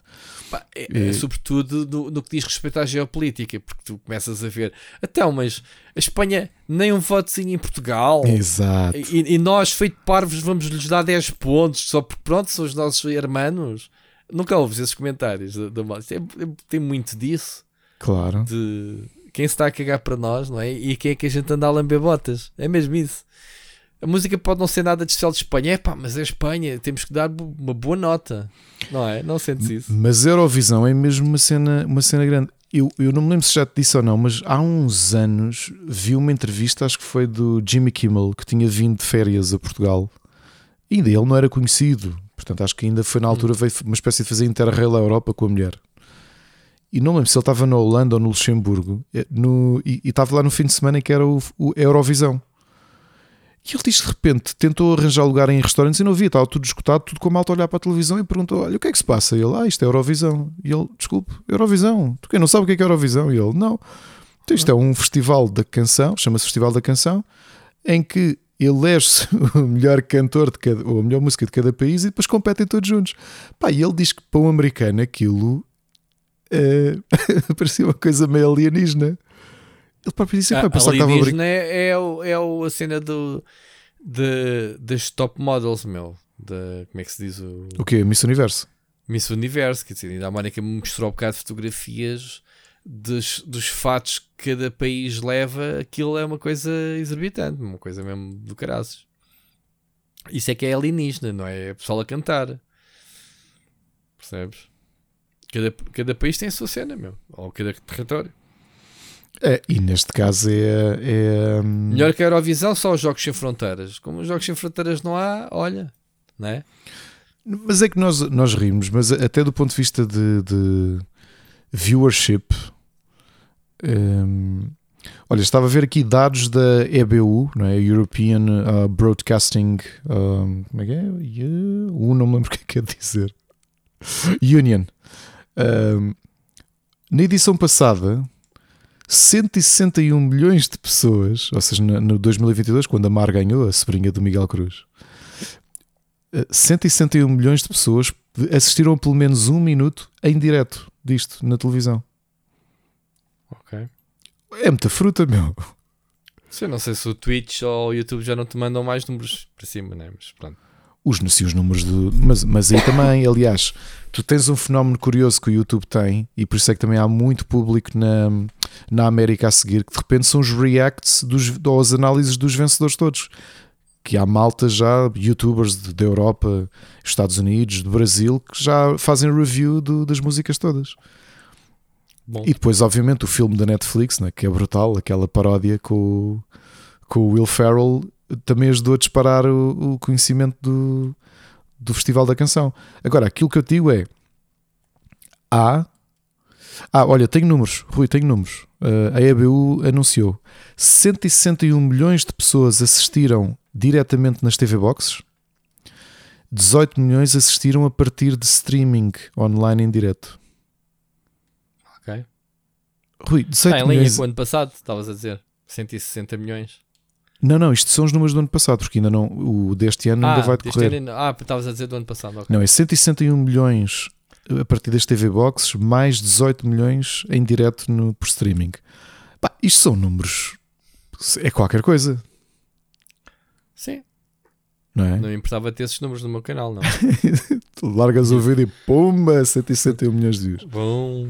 Não, tô, é, nós já aqui falámos de dimensões de eventos, não é? A Super Bowl é um evento poderoso uh, sei lá, o, o europeu, o mundial são eventos poderosos, mas Eurovisão é um evento poderoso. Pode ser, no, pode ser na União Europeia ou na Europa em geral, mas é um evento poderoso. É assim, um evento que tens 161 milhões de pessoas a ver, não é um evento qualquer, digo eu. Sim, ainda dá dinheiro.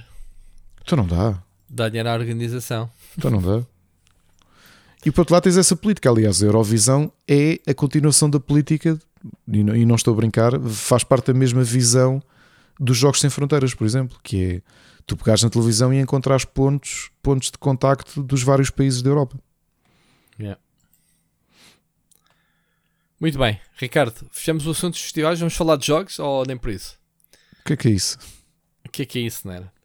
Olha, então, mas por isso a malta não tem crónicas do nada para ouvir falar de jogos. Sim, mas isso daí, pessoal, pronto, com o nosso... É que assim, ninguém vai, ninguém vai ouvir o crónicas de nada para ouvir sobre o Festival da Canção ou sobre futebol. Não tens ideias, ó Carlos, olha que não sabes o que é, qual é o tema esta semana. Ele vai ter um spin-off do, do crónica, Crónicas de Nada, depois subtítulo Futebol. futebol, muito bom. Muito bem, Ricardo, uma notícia, uh, vamos às notícias mesmo de jogos, vá lá. Vamos, aqui, coisas poucas, portanto, este programa tinha dito ao Ricardo que ia ser muito curtinho, mas como o Ricardo já se pôs a falar dos Oscars e do Festival da Canção, pronto. Esquece. Dos Oscars não, que eu não ligo nenhuma a isso, agora Festival já, da Canção. Já descampou. E do Steam Deck e essas coisas, não sei. Assuntos, assuntos. O que é assunto, Ricardo, foi o Greg Street ter saído da Riot e ter abandonado um MMO que ele nunca entregou. Ou seja, ele faz um step down de 10 anos de casa, entregou quantos jogos? Nenhum. Zero jogos. Como é que é possível isto acontecer? Nós, nós sempre falámos aqui nele, do género, aí, o MMO da Riot, com o Greg Street, que era da Blizzard, pá, e vai ser brutal. Bom, ele diz que houve aqui uma, uma série de situações uh, pessoais, não é? Que, que o obrigaram uh, a afastar-se um bocadinho e depois levou uma reflexão geral uh, e profissional, provavelmente fazer um MMO no cargo que ele ocupa não deve ser uma coisa fácil. E portanto, uh, 10 anos, como, como, supostamente, ele acabou por dizer que não estava para, para continuar. Queria manter-se mais próximo da família uh, e diz que trabalho não lhe falta, felizmente, que obviamente que há, que há outros projetos que ele vai seguir, provavelmente mais simples, e ele diz que, pronto, que cumpriu basicamente a função dele, a, a, a, parte do Research and Development Phase, portanto, o, o, o esqueleto do jogo já deve estar pronto, já deve estar muito avançado.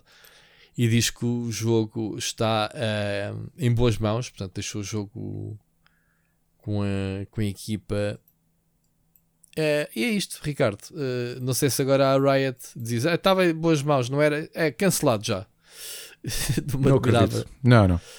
Não. Mas não me admirava que palavras destas depois tivessem um efeito exatamente contrário. Bom, eh, eu também acredito que este tipo de jogos não, não é uma pessoa e não é a pessoa morre e o projeto morre, né? se fôssemos radicais a pensar dessa forma. Mas pronto, obviamente qualquer pessoa tem uh, direito a, às suas decisões pessoais e profissionais e, e pronto. Uh, é pena porque o Greg Street saiu, saiu da Blizzard para Riot, prometia, prometia pelo menos pá, que lançasse este jogo. Obviamente que isto deve ser um desgaste muito grande, né? como, já falámos. Eventualmente uh, há de sair, mas vais ver esse, esse, esse contributo. Sim, vamos ver o Queen dele, sim, mas pronto, nunca é a mesma coisa, não é? Nunca é, nunca é a mesma coisa. Uh, estava aqui a ler na mesma notícia, não tinha reparado. Uh,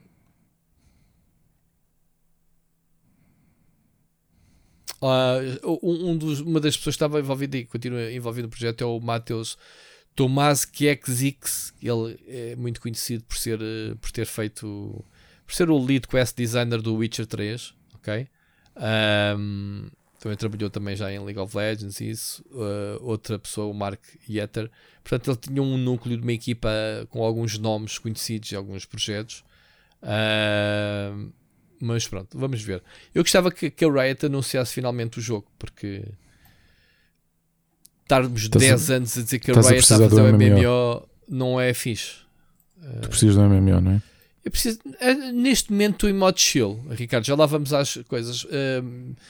Estou com o Diablo 3 a, a, a, limpar o meu palato e a despedir-me, porque obviamente estou ansioso que chegue o Diablo 4. Portanto, não estou a ressacar neste momento, estou à espera pacientemente no fim desta semana, e espero que no próximo episódio do, do Split Chicken te possa trazer aqui algumas impressões e, e tu se calhar também, né? tu também tens o código.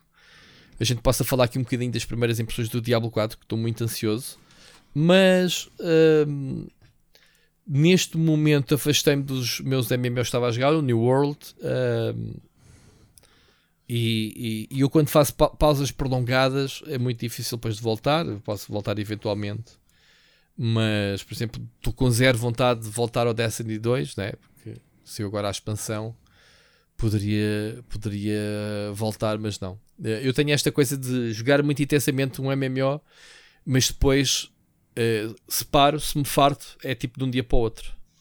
Percebes? Percebes o que quer dizer? Não sei se te acontece uhum. contigo ou não.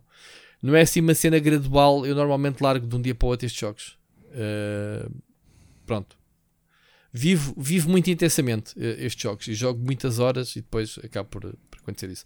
Pá, neste momento, obviamente, preciso de um MMO novo, sim, mas estou paciente. O Diablo 4 não será um MMO puro e duro. Também temos aí o novo jogo do João Madureira que, estão, que falam muito bem dele. Será um, um MMO mais light, mas desde que seja divertido e bem feito, uh, eu quero, eu quero obviamente jogá-lo. Muito bem, Ricardo, Greg Street, Ghost Crawler, adeus, até à próxima, vemo-nos por aí. Bem, se o gajo anuncia que está num novo estúdio a fazer um outro MMO, aí é que a gente vai lá à casa dele partir-lhe a boca toda, Ricardo. Não é? Vai tu? Porque, pá, não se faz. Muito bem, Ricardo, eh, por falar em jogos grandes, Starfield, que tu sei que estás ansioso, tem uma data, 6 de setembro. O pessoal fica contente com a data, mas isto significa mais um adiamento. Portanto, o jogo à, à moda da Bethesda tem sido adiado constantemente. Ainda Olha, bem que a Microsoft eu, eu, eu, dos jogos vou usar uma frase que provavelmente muita gente da tua família e da minha também dizem em relação aos partos, que é não interessa quando é que nasce, desde que nasça perfeitinho. E com saúde. E com saúde, pois é, não é? é o meu, agora é o que eu digo aos jogos. Espera, e, e, tu estás a, e tu estás a usar essa expressão a um jogo da Bethesda, desde que saia perfeitinho. Boa, Ricardo. Vê se nunca jogaste um Fallout na vida. Nunca. Ou, não, ou, ou um Elder Scrolls, Elder Scrolls ou nada. nada. Zero. Não jogaste nada da Bethesda. É porque normalmente sai com três braços, ou, ou dois dedos, ou perfeitinho, nunca. Ok? perfeitinho nunca. E duvido que este Starfield saia perfeitinho. Mas diz-me lá tu as tuas impressões que tens deste, deste jogo. Não tenho nenhuma. Adoro. Eu já Adoro. disse, eu não estou aqui para falar. Eu, eu, eu, eu é mais bolos. É mais bolo. eu de jogos percebo jogos. muito pouco. Não, eu, eu, eu na realidade não percebo muitos jogos. Eu, eu estava então, mais contente há bocado a falar do Festival da Canção. Porquê, porquê que tu gravas este podcast, Ricardo? Opa, porque uh, fica mais barato do que ir ao psiquiatra. É, é que, é que estás-me a dizer uma coisa: que a gente já grava o um podcast aqui há 3 anos, 4 anos, quatro, só agora quatro é que estás a dar esta novidade. Não, não, a dar não esta é... novidade que oh, estás Rui, aqui comigo não é para falar de jogos. Rui, é novidade para ti. Tu é que andas em negação. Não, tinha, não tinhas reparado nisso. Opa, eu, eu cada vez que falo em jogos, tu dizes tipo, os jogos já foram mais técnicos e, pronto, e eu aceito. É, olha, bom comentário. Exato. tipo, yeah, o gajo percebe bem disto. Tu dizes isso, mas eu, eu, eu, neste momento estou a folhear um livro de poesia, por acaso. Lá já, sempre vais abrir o podcast de poesia, né? já estás a escolher o alinhamento. Por isso é que não há para cá do abismo, vai, vai haver o para cá do, da poesia. Do, não é? Olha, e, e, e não estou mesmo, olha lá. Pronto, estás mesmo. Olha, um nome para o, para o teu podcast de, de poesia, tipo Pássaros ao Sul, ou o Ninho da Gaivota. não? Uh, sei lá. Uh, borboletas douradas. Eu tenho pena não? porque para cá do abismo era um bom nome para um podcast de poesia. Acabar a mudar, mudar tudo. Próximo para cá do abismo, pessoal, ah, que artistas é que ele traz? E eu estou só aqui. Podes fazer um outro spin-off do, do, para cá do abismo. Para cá do para cá do abismo. e um só sobre novelas da Globo. Olha, isso era do caraças. Se for das antigas, eu alinho. Eu faço um programa especial só sobre novelas antigas da Globo. Estou certo ou estou errado? Rock Santeiro, o Pedra sobre Pedra, a Tieta do Agreste, o, o Verão Tropical, como é que era? Vereda. Vereda Tropical. O que quiseres. Então, mas estás a perguntar do Starfield. Tenho alguma curiosidade. Eu tenho, eu tenho muito medo. Há muita coisa que a Bethesda quer fazer, e obviamente que é uma empresa gigante que já nos deu, por muito que sejam experiências que necessitam de serem limadas, souberam ir corrigindo e também permitiram sempre que a comunidade uh, ajudasse a transformar essas experiências em algo memorável. O Starfield parece-me altamente ambicioso e eu tenho um bocado de medo dessa ambição. E tenho medo dessa ambição, e, e eu sei que isto vai soar para fanboys da Xbox, isto vai soar mal. Eu só tenho medo da ambição que a Bethesda possa ter, porque eu continuo a achar que a Xbox eh, não tem grande rumo uh, criativo internamente. E, ah, e... Mas olha, o Starfield já é um jogo uh, muito pré, anterior. Pré eu sei que Microsoft. sim. Eu sei que sim, mas agora estão, estão sob outro teto. Sim. E, e eu tenho sempre muito receio de, de, Porque a realidade é que a Bethesda se teve que sacrificar a independência, porque quer queiram, quer não, não é? Pode-se dizer foram, foram adquiridos, mas a estrutura é a mesma. Mas agora respondes a outra pessoa. E é sempre esse medo que eu tenho das pressões que possam existir. Só, e não é por ser a Xbox. Por mim, eu, todos nós queremos que a Xbox seja o melhor possível e que os jogos da Xbox sejam o melhor possível, porque é isso que todos, toda a gente quer. Não há ninguém que tenha ficado contente do Forza, a equipa do Forza, ter saído e ter ido fazer outro estúdio, porque o Forza foi o meu jogo do ano, Forza Horizon. Uh, e neste caso do Starfield, eu tenho algum receio, porque talvez seja um bocado do stress pós-traumático do No Man's Sky, daquilo que prometia fazer. E sim, a Hello Games não é, não é a Bethesda, eu sei disso mas por outro lado, tenho, tenho muito, muito, muito receio do que é que pode vir aí. Se funcionar, aqui estarei para. Hum, Pá, eu, eu abri uma imagem e, e, vejo um tipo com um jetpack e com um capacete do Skyrim. Portanto, promete.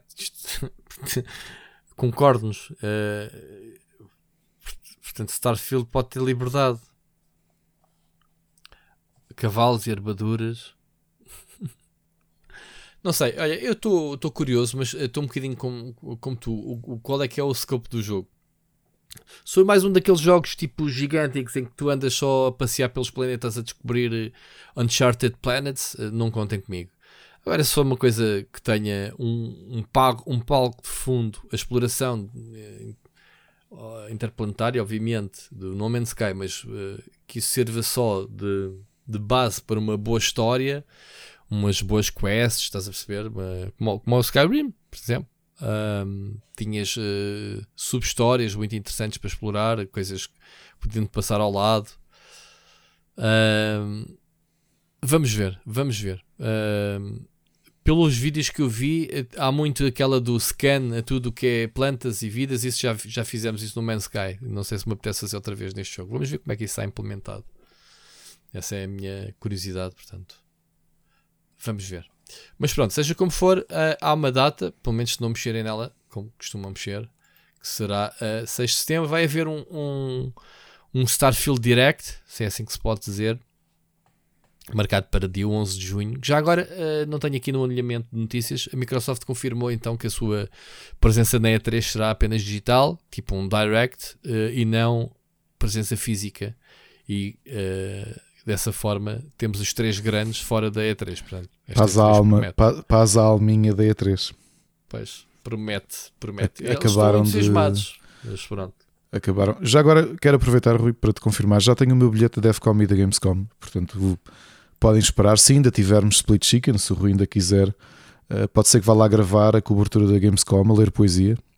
Mas vou estar pela Devcom e pela Gamescom em agosto agosto então, mas eh, tens que, tens que fazer, eh, tens que trabalhar, tens que fazer conteúdo lá. Reportagens e vídeo para o canal e, e, e, textos para o Robert, não sei, tens, não vais lá só passear, andar a ver e experimentar joguinhos. Tens que trabalhar, fazer contactos, Ricardo, e entrevistas, essas coisas. É, isso que eu vou fazer. Se calhar, Pronto. ou ler poesia.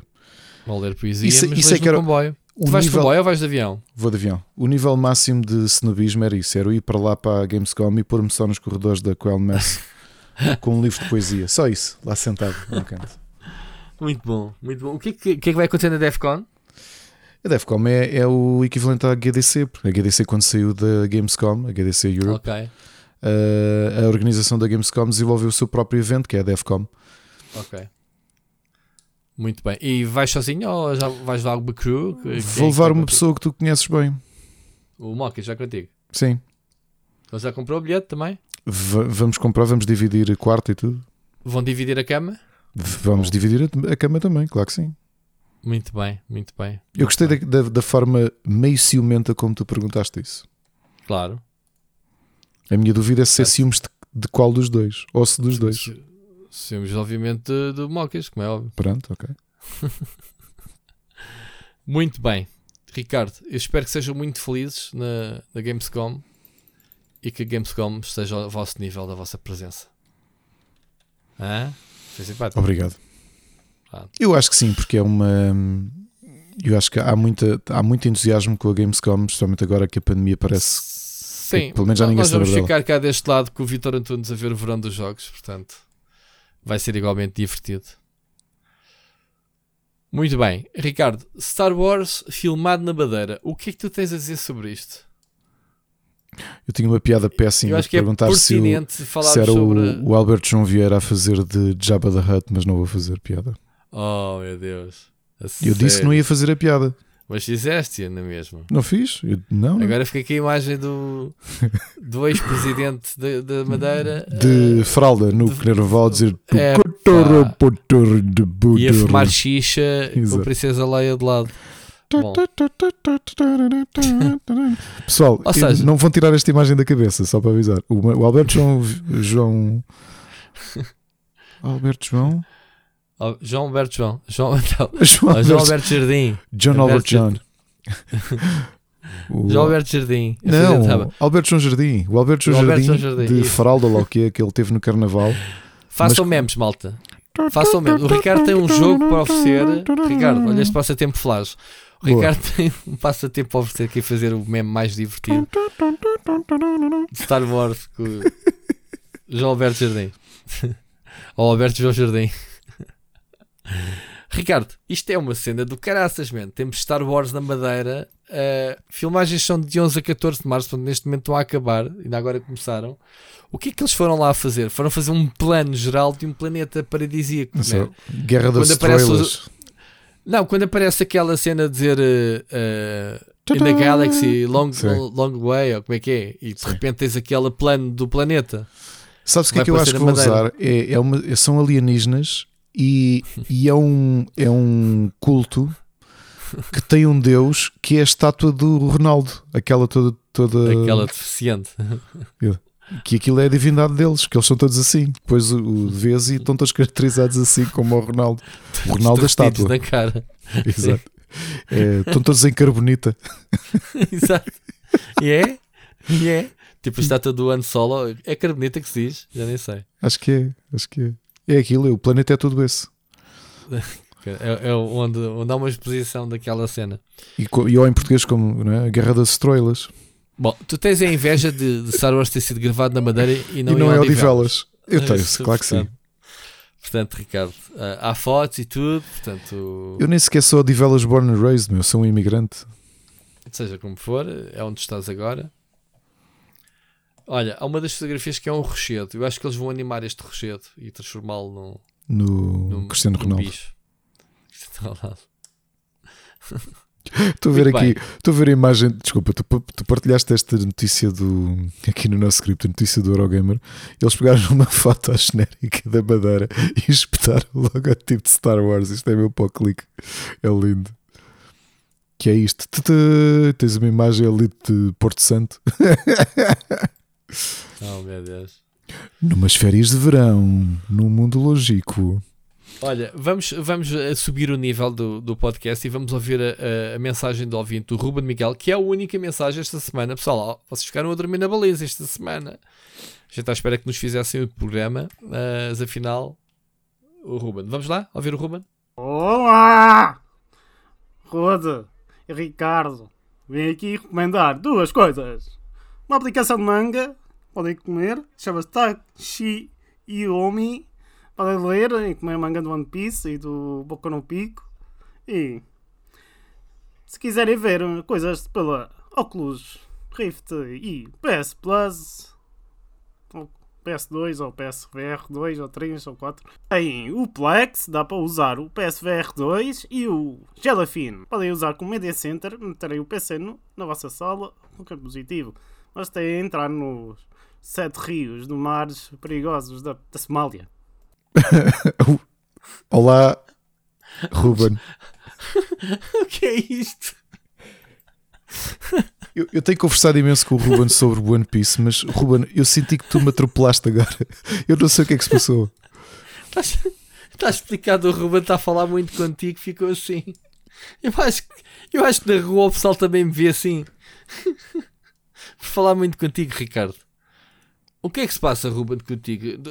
Os teus medicamentos não andas a tomá-los a horas? O que é que se passa? Ricardo, o que é que se passa com o Ruben? Eu, o Ruben veio aqui sugerir mais uma aplicação. Que isto, a nossa comunidade cada vez está mais fã de. Eu ouvi mangá. que ele andava a comer manga à colherada, não percebi o que ele quis dizer. E depois a, a aplicação que ele falou parece-me ser aquele tipo de, de, como tu andaste a fazer a ver filmes no PSVR, não é? PSVR 2 neste caso, é, não é? Não é isso, é que eu assustei-me com, com, o primeiro segundo da mensagem dele, com o. Ah! Isto não é, é brin... Ele não está a brincar. Hã? Hã? Fiquei Ele não está, não está a brincar connosco. O quê? O quê? Ele não está a brincar, isto a mensagem é séria. Então, se, é para, se é para chamar a atenção, tu só tens um segundo. Certo? e conseguiu. Eu fiquei tão distraído que depois não ouvi os segundos seguintes. Daí eu ter saltado logo para a manga que se come fresquinha. Bom, Ruben, grande abraço para ti, amigo. Queres comentar alguma coisa? Uh, não, agradecer as sugestões.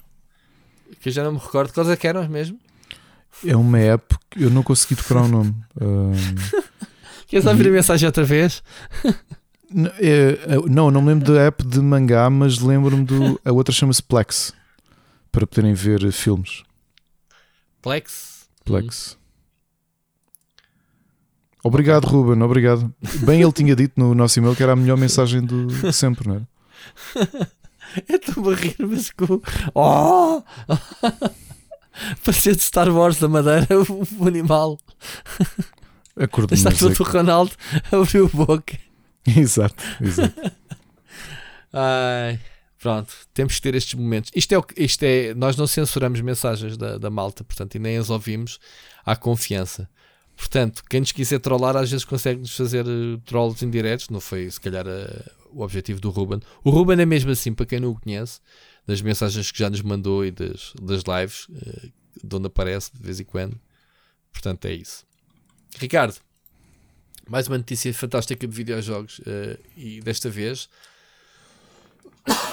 peço desculpa. Uh, temos a, a, Square Enix muito admirada do Forspoken não ter vendido quase nada. Tu ficaste admirado também desse lado ou não? Fiquei muito admirado.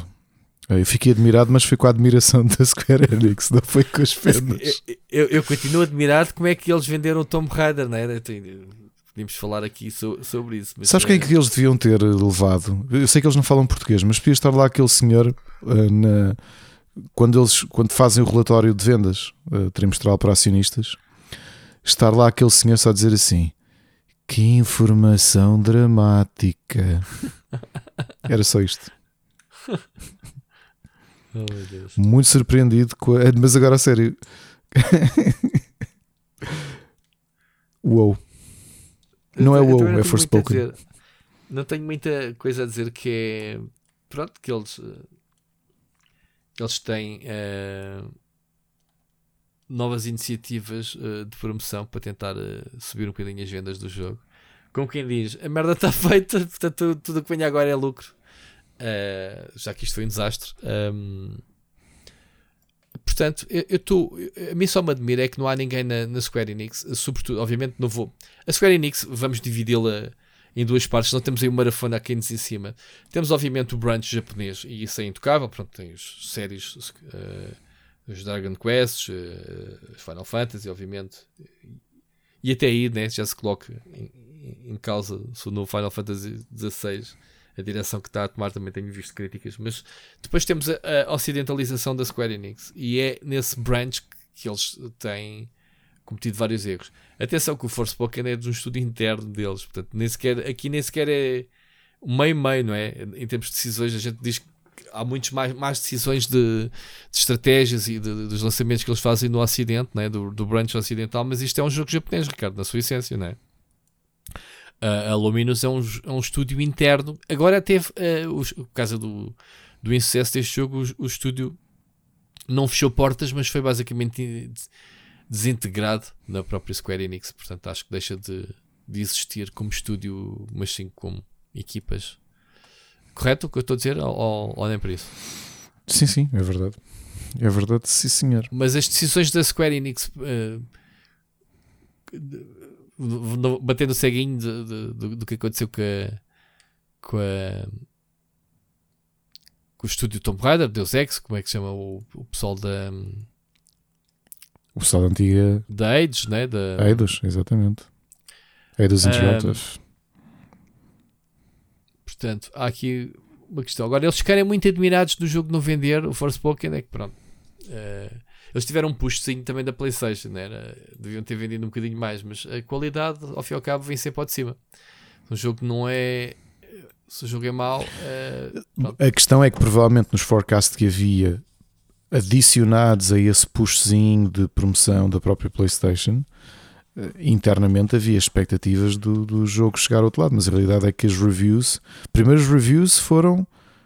Isto a memória já não começa a falhar, mas elas só surgiram já no lançamento do jogo, não é? Praticamente no lançamento do jogo, não foi? Sim. Nós até comentámos aqui, nós recebemos o jogo no dia em que ele, no dia em que ele saiu. Sim, começou uh, da Square Enix não ter mandado o jogo, portanto já sabia qualquer coisa assim. Que o jogo. Bem, bem uh, também tinha, sejamos honestos, eles lançaram um demo. Portanto, as pessoas também tiveram a oportunidade de ver a qualidade do jogo, ou uma parte né, do jogo, antes do jogo ser lançado. Eu acho que isso é das coisas mais honestas que um estúdio pode fazer, disponibilizar uma demo do jogo antes do jogo sair. Ou seja, não há nada a esconder, está aqui. Uma demo normalmente é uma amostra de, de, do produto final, não é uma beta. Sim, claro, e tens que ter. E, e, a inteligência de fazer uma demo é precisamente Sim. isso. Só que o First Pocket é daqueles jogos em que uma demo não te mostra o jogo todo. Ou seja, Uh, sendo um jogo uh, open world, eu até gostei bastante da demo. Atenção, disse e fiz um vídeo e disse: pá, o jogo promete, está tá fixe a cena de parkour. O problema é o globo, é o, é o, todo. É quando tu passas aquelas horas de deslumbre, o que é que o jogo tem para te oferecer depois, percebes? E o jogo, eu lembro, até já comentei que eu estou no boss final. E, e, quanto mais tempo eu metia no jogo, menos vontade eu tinha de jogar o jogo. Portanto, o jogo eu já estava-me a vomitar todo de jogar o jogo. E o jogo vai ficando pior à medida que vais avançando, o que é o que, o que não é bom sinal e até não é muito normal. Normalmente um jogo até pode começar mal e ir melhorando eventualmente e não sei o quê. Este, este jogo é sempre a descer do início para o fim. Uh, mas pronto, não, não, não venderam. Pronto, coitados, coitados da Square, uh, vão tentar outra vez. Ricardo, temos aqui algumas coisinhas da, uh, da semana passada. Antes disso, uh, da semana passada tinha deixado aqui duas notícias que recuperamos agora porque ainda temos tempo. Um, Deixa-me só dizer que isto, aquela, aquela questão da, da compra da Activision pela Microsoft, está uma caldeirada em, relação à Sony uh, e à Microsoft. Isto, isto, isto, está em vias de ser anunciado. os argumentos que os reguladores colocam na mesa sobre práticas de antitrust têm sido têm sido derrotadas pela própria Microsoft, desde os licenciamentos, de colocar o Call of Duty nas consolas da Nintendo. O único resistente é a Sony, e a Sony acho que já esgotou de tal forma os argumentos que tinha né, para, para colocar que o último é, é quase anedótico, que é Uh, a Sony, uh, obviamente, depois temos que olhar isto com um bocadinho de sal, não é? Como costuma-se dizer, porque isto, obviamente, quem conta um conto acrescenta um ponto. Mas a interpretação que se faz é que a Sony eh, alegadamente diz que a Microsoft poderá intencionalmente lançar eh, versões do Call of Duty mais ranhosas, palavra correta, mais menos optimizadas para a PlayStation só para prejudicar as vendas da PlayStation. Isto, isto parece absurdo ou não? ao ponto que já chegou esta telenovela. Ou seja, vamos lançar uma versão com bugs para a PlayStation, só para os lixar. Aqui também me viu o tio Phil nas reuniões, só mesmo para os lixar. Exato, chegas ali. Não e... levam. A patch do dia 1 só chega passado um mês, que é para abrir a pestana. E vais a jogar e vem-te unhecos no ecrã e diz: Ups! E o jogo cracha. estraga, estraga a consola. Faz ali um blue screen e a consola cracha de vez. Exato, exato. Opa, opa, isto é tão bom, esta, esta indústria, esta delícia. Uh, porque não, porque isto é mesmo documentos internos submetidos a, Portanto, já estamos no Reino Unido, portanto, já estamos no outro boss, uh, já estamos na, na, na, nas autoridades da competência do, do, Reino Unido, em que a Sony mandou então esse documento a dizer que Call of Duty na PlayStation poderá ser sabotado. É a palavra correta, só para lixar as vendas na PlayStation. Portanto, o, com com bugs, uh, com bugs, jogo com bugs de propósito ou com, com versões erradas do jogo. Eh, falem muito que ainda levam com bootleg. Pensam que estou com o Call of Duty e estou para ir a jogar um Battlefield com um nome diferente. Bom, isto é piada, uh, Ricardo. Temos que encarar isto como uma piada, não é? Sim, é, o é nível, estúpido. de, o só nível pensarmos nisso já. é, é, um, é bocado estúpido só de pensar nisso. Uh, como uma estratégia da Microsoft, malvada a Microsoft. Pá. Uh, será que a versão da Nintendo também vão ter bugs? A versão dos, dos jogos de 10 anos. oh meu Deus. Aquele Bom, dedinho na ferida. Ricardo, era só esta a piada da semana. Acho que não há muito para explorar uh, sobre este assunto neste momento. Não sei, Eh, se, não sei se quem nos ouve tem noção que isto está tudo muito paradinho. Tá, a indústria está parada esta semana, eh, mas também não tem havido assim muitos lançamentos. Mas pronto, tivemos aqui eh, um fevereiro muito forte e agora já sabemos que este março e abril vão, vão sendo jogos, sim, eh, vão sendo alguns lançamentos, mas temos notícias. Já a malta deve estar a começar a guardar-se para o verão dos jogos, né, que já não falta muito, ah, em termos de anúncios e notícias. Vamos ver. Ricardo, uma coisa que eu queria falar contigo a semana passada que não, não tivemos tempo foram os jogos que foram indicados para os, os Jogos Olímpicos 2023 uh, Exports Edition. E quando nós uh, pensamos se eu te perguntasse rapidamente que jogos é que poderiam ser competitivos poderias me dizer, ah, se calhar um Counter-Strike ou um Valorant, não é? que são os suspeitos do costume. Mas não, uh, os jogos, jogos Olímpicos vai ser o Just Dance o Gran Turismo e um jogo de beisebol chamado WBSC e Baseball pergunto-te eu o, o, que é que isto vai trazer de malta aos esportes? Vou, vou dizer mais jogos.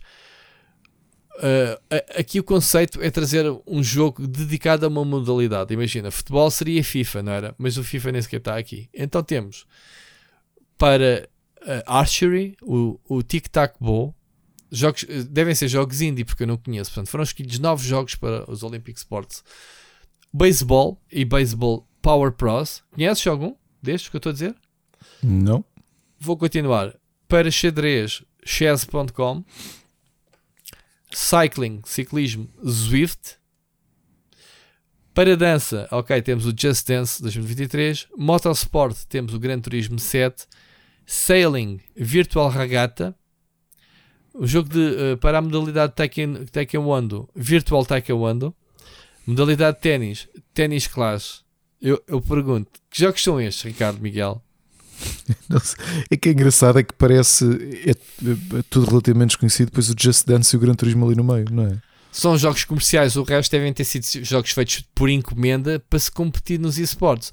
Pá, eu vou lembrar esta malta que os esportes é uma coisa séria e requer anos de treinos.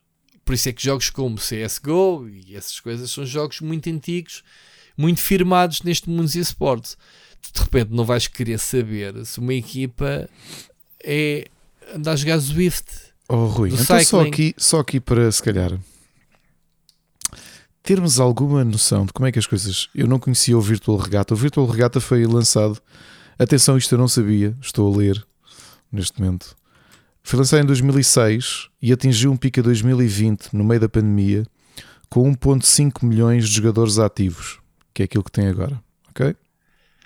Sim, mas eu conheço a série. Eu não sei se é essa a Virtual Regatta que era da, da. Como é que chamava-se aquele estúdio de jogos de desporto? eh, o Virtual Skipper, ah, não era o mesmo jogo. Não, não era o mesmo. Que era não. da 2K Games. Ok, os jogos de regata existem. É que Mas nem começou, sequer é esse. É que foi em 2018 e- e até te posso dizer que já tivemos um português em 2021 que, ainda durante a pandemia, que ficou em segundo. Foi a medalha de prata no e-Sailing World Championship. Ok? Então isto, isto nós é que estamos a ser ignorantes. Existem já competições olímpicas em, termos de- em, em torno deste jogo. Já. já, sim, senhor. Pronto, mas estás-me a dar um exemplo. Então e o que, é que, que, é que, que, é que me dizes do, do Virtual Virtual, Taekwondo. Taekwondo? Sim.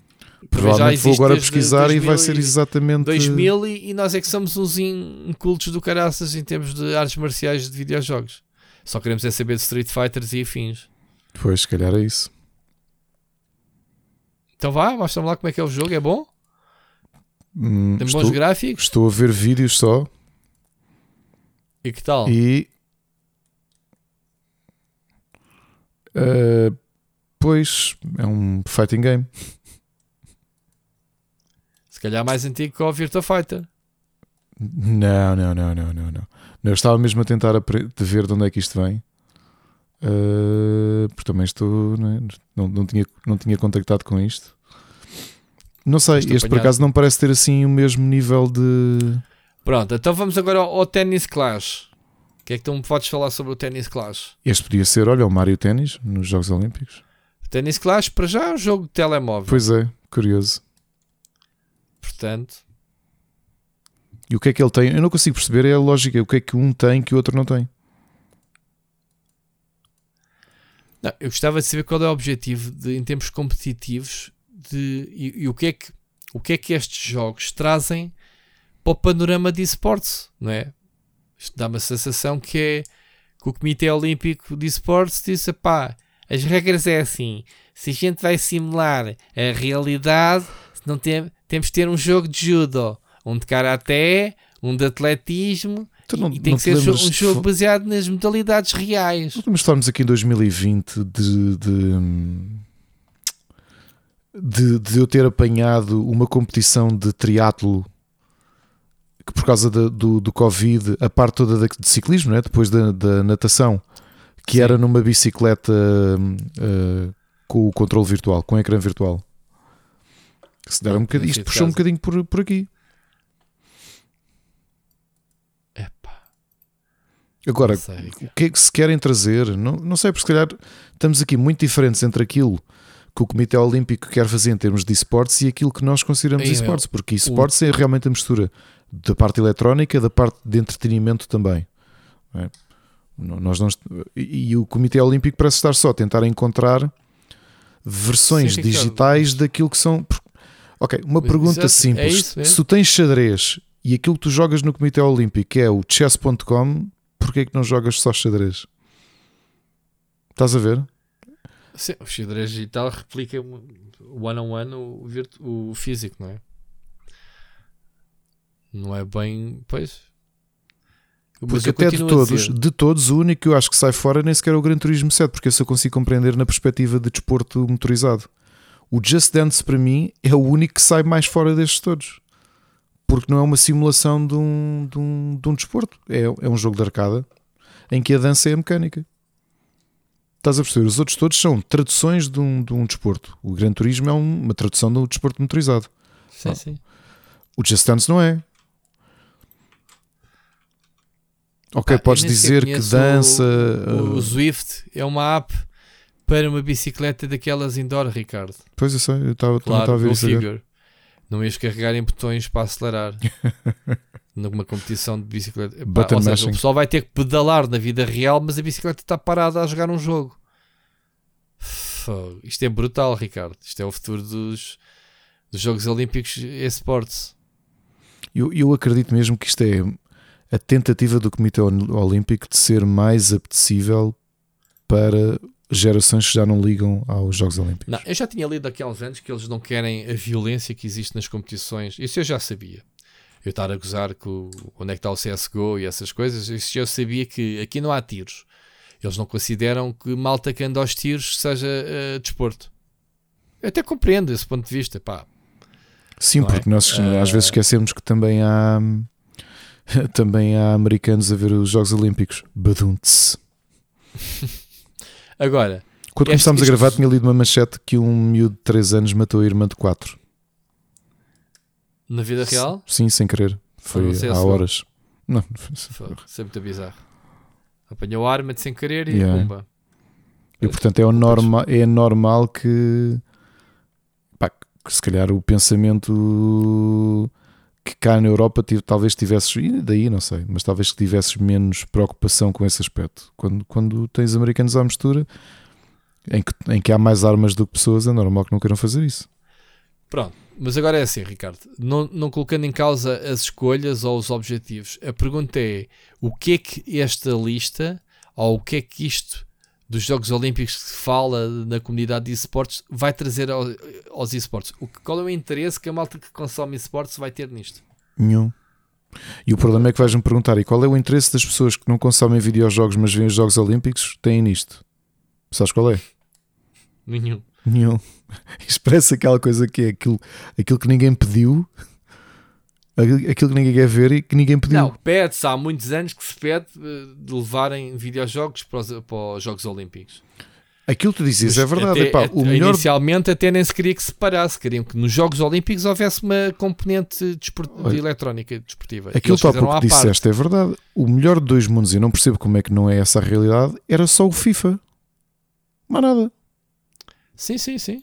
Então o FIFA não tem nada, é uma simulação De um desporto. real do futebol. E, E- e, e é- encaixava-se nesta lista. E é um esporte a sério. Yeah. Não percebo. O único esporte a sério que está aqui ainda é o Gran Turismo. Que existem muitas competições oficiais de Gran Turismo, obviamente. Ahm, mas pronto.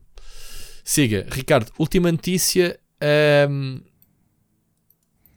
uma notícia também da semana passada. A IO Interactive, que está a fazer não sei quantos mil projetos, eh, tirando Hitman, ah, está a fazer também um RPG online de fantasia. Ah, ah. Portanto, chama-se Project Fantasy, não se sabe nada do Oh, pois é, jogo, o Codename, sim. Codename, sabe-se que vai revolucionar eh, o género de RPG online de fantasia. E portanto, e ao interativo, façam lá as coisas como deve ser, se faz favor. Ah, mas pronto, ah, a IO Interativo está a ser a nova Remedy, di- dividir-se em 500 mil projetos. A IO supostamente estava a fazer um jogo de James Bond, além de Hitman, além de. não me lembro, outro projeto que eles estavam a fazer. E é isto. Notícias da semana. Vamos às recomendações? Ah, não, poema, não, temos Ricardo, que que poema. Então, ah, estava a ver Vamos que a brincar, conversa e ok. nem íamos ter poema. Então vá, vamos embora. Tenho um poema do grande Alexandre O'Neill, o nosso maior poeta surrealista. E é um poema retirado do livro hum, Pena Capital. E chama-se Urgente. As bombas matam porque sofrem de uma espécie de doença incurável que as faz ganhar saúde quando as largam no ar, uma vez expostas à lei da gravidade e por ela arrastadas para o mundo humano. As bombas precisam de explodir, tal como uma criança precisa de urinar até fazer um lugar onde fiquem, que não se mova, que seja comum direito a isso, ao pé do Deus adulto que lhes deu comida. Já acabou? Acabou. Isso é uma bomba. Eu estava a pensar num, num, num significado figurativo de bomba de bomba de mau cheiro, mas pronto. Não tinha nada. Explica lá o poema. Tinha pensado aqui neste. Isto é a, a perspectiva, a perspectiva que o que o Alexandre O'Neill eh, tem, de, por um lado, de, de- de quase uma necessidade de in- inevitabilidade das bombas pela própria, de- pela própria condição humana, a utilização das bombas pela forma como nós lidamos uns com os outros e ao mesmo tempo ridicularizar essa perspectiva, não fosse ele um poeta surrealista eh, que, que obviamente tornou este, este curto poema num, num, num momento eh, Bombástico.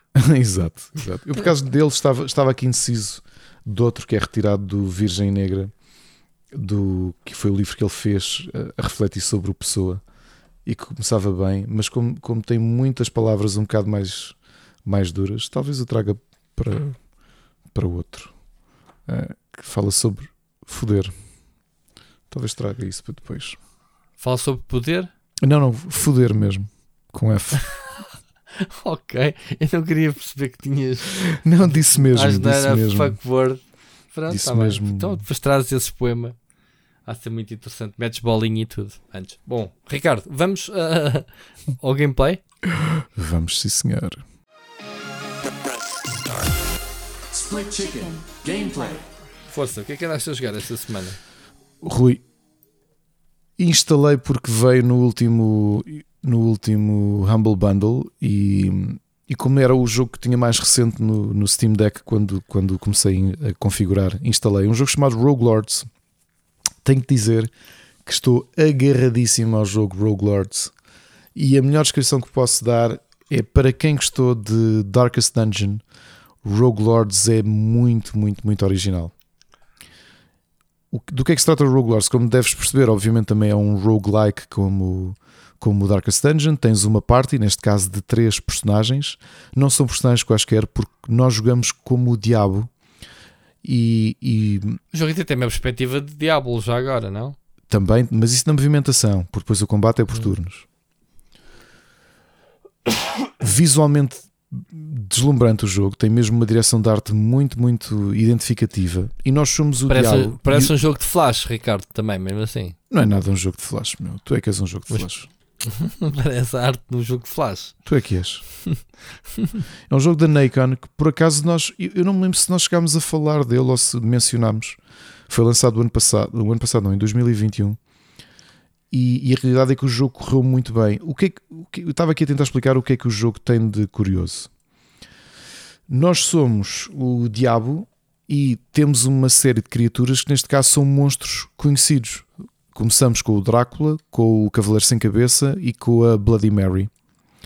E temos de conseguir corromper e causar o máximo de terror e, e morte nesta aldeia. Portanto, isto é um mundo vitoriano em que há caçadores de vampiros e caçadores de demónios, é aquilo que se espera. O combate é muito interessante, portanto, é o típico. Temos três personagens, temos cinco pontos de ação e cada skill dos personagens tem, tem custo diferente. Sendo que o cooldown, as, os, desculpa, as skills não têm cooldown. O que acontece é que cada um dos personagens tem uma skill que gasta pontos de ação e que lhe permite fazer recharge às skills que estão, que estão gastas. Agora, o que é que o jogo tem de mesmo, mesmo original? E, eu adorei essa, essa perspectiva. Nós somos o diabo e o jogo quer mesmo que nós façamos batota. Então, no canto superior esquerdo, temos um globo com um líquido que é a essência, demo- essência demoníaca. E nós temos de gastar isso. Por exemplo, temos um personagem que vai morrer, porque aqui é basta um dos teus três monstros morrer e tens duas barras diferentes. Tens uma vermelha que é de dano físico e uma azul que é de dano na alma. Eh, Basta que um dos teus monstros eh, seja derrotado numa das barras e tu perdeste a, a playthrough. Ok?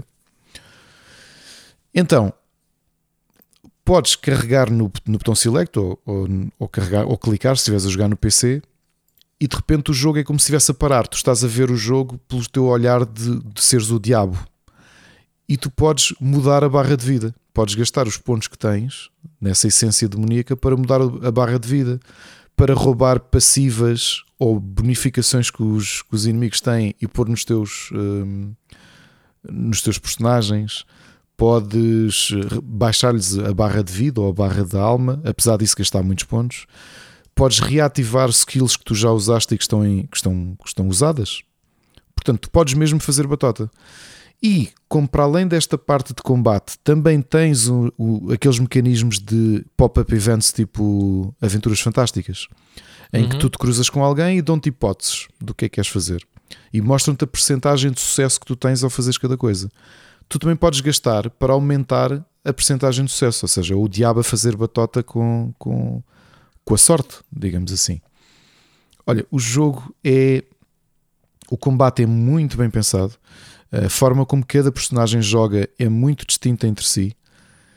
E gosto muito da direção de arte dos personagens, mesmo muito, muito, muito. E posso dizer que é, é daqueles jogos perfeitos para jogar numa consola portátil, porque pá, dás por ti, não é uma coisa que precises estar atento a ler, porque tens texto muito ocasionalmente.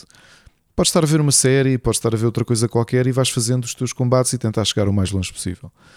Eu estou a adorar mesmo. E, e- e digo que quem gostou de Darkest Dungeon tem aqui um jogo brilhante para jogar. Outra, só o último pormenor mecânico que eu também gostei muito. Aliás, dois, dois pormenores estão muito interligados. Se a tua barra de vida chegar a zero, tu não morres imediatamente, assim como não matas imediatamente um inimigo se a barra chegar a zero, qualquer uma, a vermelho ou a azul. Tu ficas vulnerable. Quer dizer que se levares dano a seguir a estás vulnerable é quando morres ou quando matas. E isso quer dizer que te dá uma hipótese de ainda tentares recuperar no teu turno impedir a morte, porque lá está, basta um personagem morrer para perderes nem que seja uma hora de jogo e teres de começar do início. Outra coisa curiosa, se, para quem fez uma pesquisa no Google enquanto eu estou a falar, é que aparecem números em cima da cabeça tanto dos nossos personagens como dos personagens adversários. porque entre combates, quando nós agimos, nós temos informação de que dano. Não sabemos exatamente que skills é que os inimigos vão fazer, mas sabemos que dano e como é que ele vai ser dist- distribuído. E, inclusivamente, se algum dos nossos personagens for morrer no próximo turno, nós recebemos logo um símbolo para tentar alterar essa, esse, esse acontecimento da forma que, que- que quisermos. E depois tens um sistema muito inter- interessante da forma como funcionam as skills, porque tu, tu podes ir, tu cruzas-te com a morte e podes comprar skills para, para fazer a build do teu personagem e as skills são aleatórias. E portanto a ideia, tu tens três skills normais, elas transformam-se numa skill com o bordo roxo, que é mais poderoso, e se juntares três skills roxas, elas transformam-se na mais poderosa de todas, que é a dourada. Nunca me aconteceu, nunca consegui sobreviver o tempo suficiente para isso. Mas também parte do teu jogo é gerires a build que vais fazendo à medida que o jogo vai, vai avançando. Pá, Rui, eu estou mesmo a gostar muito do jogo. Este, obviamente que este é aquele tipo de jogos que, que, é, que tu dirias que é a minha cara. É um roguelike, eh, um RPG roguelike e, e aconselho, portanto, é, é capaz de ser dos melhores jogos que, que, que joguei este mês. Depois, por causa de estar tão mergulhado no Rogue Lords, não dei muita atenção ainda a um jogo que saiu no final da semana passada, que é o novo Digimon, o Digimon World Next Order, que eu estava algo curioso para jogar. Uh, e é um RPG por turnos, ao contrário de alguns jogos que têm saído. Eu só tenho de admitir, pelo menos nesta primeira hora e meia, duas horas que joguei, estava à espera de. O meu entusiasmo com o Digimon World deve-se apenas ao fato, desde o Cyber Sleuth, que É melhor que o Pokémon ou não o jogo? Isso é o que interessa saber. Como jogo. Este não sei se virá a ser, é isso que eu estou a dizer, porque o Cyber Sleuth, quando eu joguei na Vita, de longe tornou-se, eh, fez aquilo que nunca tinha acontecido, que é um jogo de Digimon para mim ser melhor do que os jogos de Pokémon. E este realmente era. O jogo que nós jogámos ano passado e que falámos aqui, até saiu o review, acho que até saiu no split screen, o Digimon Survivor, não me lembro, saiu ou não? Saiu ou não saiu? Não lembro. Pronto. Era um jogo diferente, não era bem um RPG nem nada do género, é uma visual novel. Aqui é um RPG típico e está mais próximo dos Digimon Worlds que começaram na PlayStation e que eu nunca fui muito, muito, muito, muito fã. E portanto, eu estava à espera que, que nesta fase em que a Bandai fez dois jogos geniais e que eu aconselho vivamente, os dois Cyber Sleuth, que são jogos um bocadinho mais adultos, eh, com, com um jogo de detetives, mas com, com, com Digimon. Este é mais o Digimon World tradicional. Vamos ver se vou gostar mais dele do que dos anteriores, que nunca foi muito. Portanto, é- talvez para a semana já possa trazer aqui outras informações. Muito bem. Olha, eu não joguei muita coisa esta semana. Joguei a demo do Resident Evil 4. Um, tu jogaste o Resident Evil 4 originalmente na, na Não, não, GameCube ou não? não joguei. Uh, este foi- é o único jogo da, da série que eu nunca joguei. Nunca joguei o Resident Evil 4, mas sei de antemão que tem uma mecânica que eu nunca percebi o porquê que é aquela de só podes disparar quando paras. Controlas a personagem na terceira pessoa, foi a primeira da série. Considerando que os três primeiros uh, Resident Evil eram aquele sistema de câmaras fixas, não era? de gráficos pré-renderizados. E o 4 foi muito revolucionário nesse aspecto, pers- perspectiva na terceira pessoa. Depois tinha então esta mecânica que era tinhas que parar para disparar. Portanto, em termos de, de tensão, e estamos a falar de um jogo que troca os zombies habituais eh, por uns eh, por um vírus que, que dá o nome. Eu sabia o nome de os ganados, assim é que era, eh, que o jogo passa-se em Espanha. Ok, o, o Kennedy eh, vai do Resident Evil 2 do Raccoon City para Espanha, penso que é Espanha, pelo menos é um país hispânico, em que os, o- os inimigos têm alguma inteligência, portanto, pegam em armas, essas coisas, e são os ganados que andam atrás de ti. A demo deste remake pá, corrige, a meu ver, transformam no, naquilo que, que a Capcom fez com o Resident Evil 2 e 3, portanto, perspectiva na terceira pessoa completamente livre. Uh, este menos chocante em relação ao original 4, mas já dá para, para caminhares e disparares como normalmente. O jogo está com um aspecto brutal, a, a demo está muito fixe, eh, estou muito curioso para jogar. Lá está, isto é o tipo de remakes que eu espero, Ricardo, que é, eu não joguei os originais, não tenho aquela memória eh, guardada, para mim é refrescante, o jogo se estiver bem feito e atual, é o tipo de, remake que eu, que eu desejo. Uh, portanto, o jogo sai daqui a umas semanas, sai este mês ainda, né? no fim de março, penso eu. Uh, depois, na altura, farei aqui uma, uma review mais completa. Mas para já, muito bom aspecto, sem desvirtuar. Estou uh, muito curioso. O outro jogo que eu joguei, vê lá tu, o que, o que é que aconteceu, Ricardo? Há, há meses que eu ando a adiar começar a jogar Yakuza. E então não resisti esta semana. Disse, epá, vou, porque saiu agora também o Like a Dragon Ishin, portanto, que eu não. Também é um, um, é um remake, não é? Não é, é um remake do jogo que só saiu no Japão já há uns anos, PlayStation 3 não é um capítulo novo, mas há muito canto para pa jogar o Yakuza desde zero, literalmente desde o zero. O Yakuza Zero uh, é, é dos jogos mais recentes da série, só que é uma prequela de toda, de toda a série, daí chamar-se Zero. Pá, estou a gostar bastante, já vou no terceiro capítulo, sabes que este é um jogo para muitas horas. Uh, passei o fim de semana a jogar um bom bocado, uma pessoa perde-se ali um bocadinho nas cutscenes, para já porque o jogo está todo em japonês. Pá, mas tem um sistema de combate. Eu tinha jogado e adorado o Like a Dragon, o jogo por turnos, que também é considerado um spin-off. Vá, não é bem spin-off, controlamos uma personagem diferente, uh, mas é por turnos. E este era um jogo de combate, um beat'em up, uh, digamos em tempo real. Uh, e é um sistema de combate muito fixe. mudas os, os as instâncias da, da personagem para um, para um estilo de combate diferente funciona muito bem. Depois tens a componente narrativa, pá, tens ali histórias da máfia do Arco da Velha, né, da Yakuza, uh, traições e reviravoltas e aquelas coisas todas. E portanto, para mim está a ser uma descoberta fixe, porque supostamente o pessoal que joga o Yakuza Zero, apesar de ser o número zero, né, o primeiro jogo da timeline, aqueles que eles atualmente aconselham o pessoal a começar a jogar, por norma, é um jogo que serve como prequela, já tens a bagagem de conhecer as, as personagens não é, da série, sobretudo os dois protagonistas, o, o Rio e, a, e o outra personagem que tem uma pala no olho, que agora não me recordo o nome. Goro? Um, o Goro. Goro, sim. Uh, tem piada que eu, uh, foi o meu primeiro contacto com essa personagem uh, ontem que joguei o terceiro, uh, Controlas no terceiro capítulo e ele começa o jogo como gerente de uma. de uma. Como é que é de dizer? Não uma é discoteca, um, não é? Um, não é bem uma discoteca, é um cabaré de espetáculos, ok? De, com meninas e, e, e, alternas e essas coisas todas. E ele. E há lá um cliente que se estica, começa a meter as mãos no peito de uma, de uma das acompanhantes e obviamente que é convidado a sair e ele uh, cria ali uma, uma, uma cena, um filme do caraças e então chamam o, o Goro, que é o, é o gerente daquela cena. A calma com que não só ele resolve a situação é muito engraçada. Tu pensas assim: este gajo vai-lhe dar dois chapadões, vai já virá-lo ao avesso. Bem, ele dá-lhe uma. É, aquilo que eu pensei que era a personagem totalmente ao contrário. É, dá-lhe uma lição de classe brutal mesmo, mas uma coisa brutal. Gostei imenso da, da primeira aparição dele. Estou bem curioso para jogar a série. É preciso tomar coragem. Uh, sei que isto é uma empreitada muito grande. É um projeto que eu já devia, já o ano passado era. Queria ter começado desde que os jogos saíram oh, do Rui, Isto não foi. Desculpa interromper-te. De, Relembra-me só porque sabes que eu o ano passado comecei a jogar, precisamente quando Sim. eles saíram. Apesar de eu ter comprado o Yakuza 0 para PlayStation 5, uhum. desculpa, PlayStation 4, quando o jogo saiu na saiu no Xbox Game Pass, eu comecei a jogá-lo aqui no PC. Este jogo ah, começa. Comecei o ano passado, sim, foi um, foi um dos meus uh, jogos aconselhados. Relembra-me só isto, para eu ter a certeza que foi o zero que eu comecei a jogar.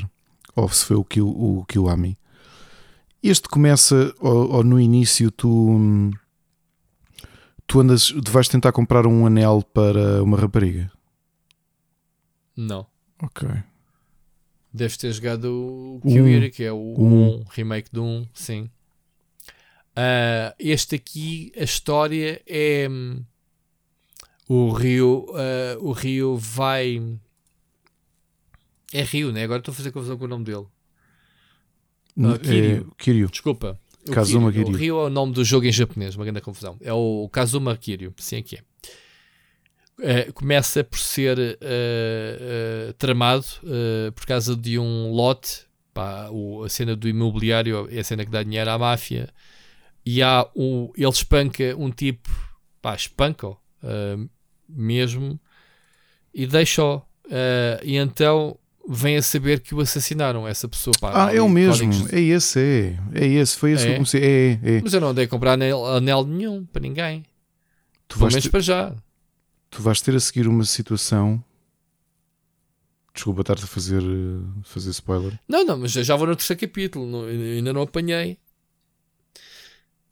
Então então então estás-te a lembrar da cena da discoteca dele, do.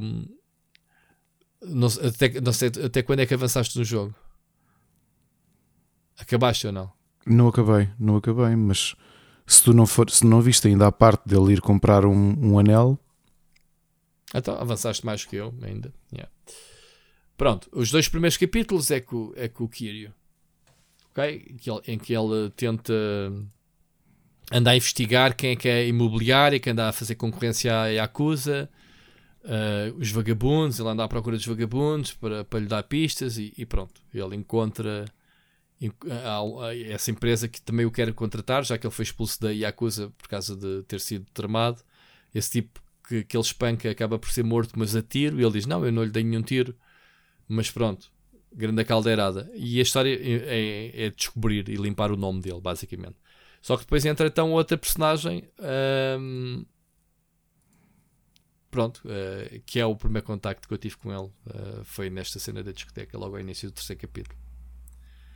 Joguei muito giro, pá. É, mesmo tecnicamente, estou com vontade de continuar a jogar. Eh, tem um problema para mim neste tipo de jogos, pá. Não consegues parar onde queres de jogar porque é, não é, sabes os- é. se logo a seguir vais ter uma cutscene de 15 minutos e, pá, e depois uh, tens uh, a primeira vez que joguei, parei de jogá-la, a pensar que o jogo tinha saves automáticos e, e fui obrigado a jogar pá, e 20 minutos deitei para o lixo porque simplesmente tens que gravar manualmente nas cabines telefónicas. Portanto, tem este problema que já não estou habituado. Não tens o controle, digamos assim, de, de quando é que podes parar de jogá-lo não dá para sessões curtas, digamos assim. Portanto, hoje nem consegui jogá-lo porque sabia, pá, vou-me pôr a jogar isto e depois tenho que ter aqui o computador na pausa para gravar o podcast. Mas estou a gostar bastante, pá. Estou com vontade de continuar. Eu sei que há muito fã de Yakuza e que toda a gente me diz: tens que jogar a série que é muito boa. Eu sei que é muito boa. O meu problema com estes jogos é o compromisso. São muitas horas. Este, este Yakuza Zero tem. Está a dar eh, 30 horas no How Long to Beat. Os outros são um bocado mais curtos, portanto estou com esperança de ir, de ir fazendo, de ir jogando, digamos assim. Vamos ver. Eu gosto, uma Estou coisa que eu gostei, é, que obviamente estamos a jogar as versões remade, é o rosto do protagonista, está, hum, é muito expressivo. Eu gosto muito, é. A personagem é muito carismática. É. E, ainda por cima agora este Wishian, que é um jogo passado dos 1800, 1800 eu quero, e foram buscar eh, os mesmos atores e as mesmas personagens em termos de feições, apesar de não, não é as mesmas personagens, mas os mesmos atores virtuais, digamos assim, ou seja, estás a jogar com o Kiryu na, na pele de outra personagem. Um jogo de samurais. E dizem que é muito bom o jogo, portanto... Oh, Rui, deixa-me corrigir-te uma coisa. Corrigir-me. o- eu, eu, eu comecei a jogar o Yakuza Zero, mas o, o que eu avancei mesmo mais foi o Yakuza Kiwami. Ah, então é o primeiro, é o, é o primeiro da série. mesmo. Exato, exato. Porque realmente estava nessa é é dúvida anel. como o Zero saiu antes do 6, eu acho que depois decidi jogá-los pela ordem com que foram lançados. Epá, eu estive a ler e o pessoal aconselha todo a jogar o zero, porque é assim, eu sei que tu já conhecendo a série é uma prequela e tu já sabes onde encaixas uma e outra personagem. Não sei como é que este jogo se encaixa né, na, na série, mas hum, eu, eu decidi jogar pelo zero por causa disso. Pronto, é o, é o que dizem que o starter game agora é este, eh, digamos assim, em termos de, de linha. Isto é passado nos anos 80 e isso. E estás a gostar também de- do, desse? Eu do- parei o ano primeiro? passado em setembro ou outubro quando começaram a chegar as reviews e acho que é daqueles casos que vou ter de começar do início. Ah, pá, pois o mal é esse, este tipo de jogos, né? Perdes. Perdes o fio à meada e não, não faz sentido nenhum voltar do sítio onde estava. Pá, eu, eu joguei o Like a Dragon, pá, o jogo era enorme, tinha pá, aí 60, também era um jogo diferente, mais tático, né? era os combates por turnos. Mas em termos de história, personagens, é muito bom. Era, pá, de- de- foi um dos meus melhores jogos de. Não foi 2022, terá sido 2021. Ahm, eu gostei muito, muito, muito do jogo e fiquei cheio de vontade de jogar os outros todos, apesar de serem diferentes. E nem sequer temos o protagonista, que é o Kiryu, pá, é uma personagem do caralho, como tu dizes. Expressão dele, uh, cara de mau, tipo. tipo justo. Isto o realmente tem tanto humor. o tempo é do caneco. Eu a dizer-te que joguei isto o ano passado, não foi? Foi no meio da pandemia, mas não foi o ano passado, não. O ano passado estavas em pandemia, portanto. Não, mas foi em 2021 que joguei isto.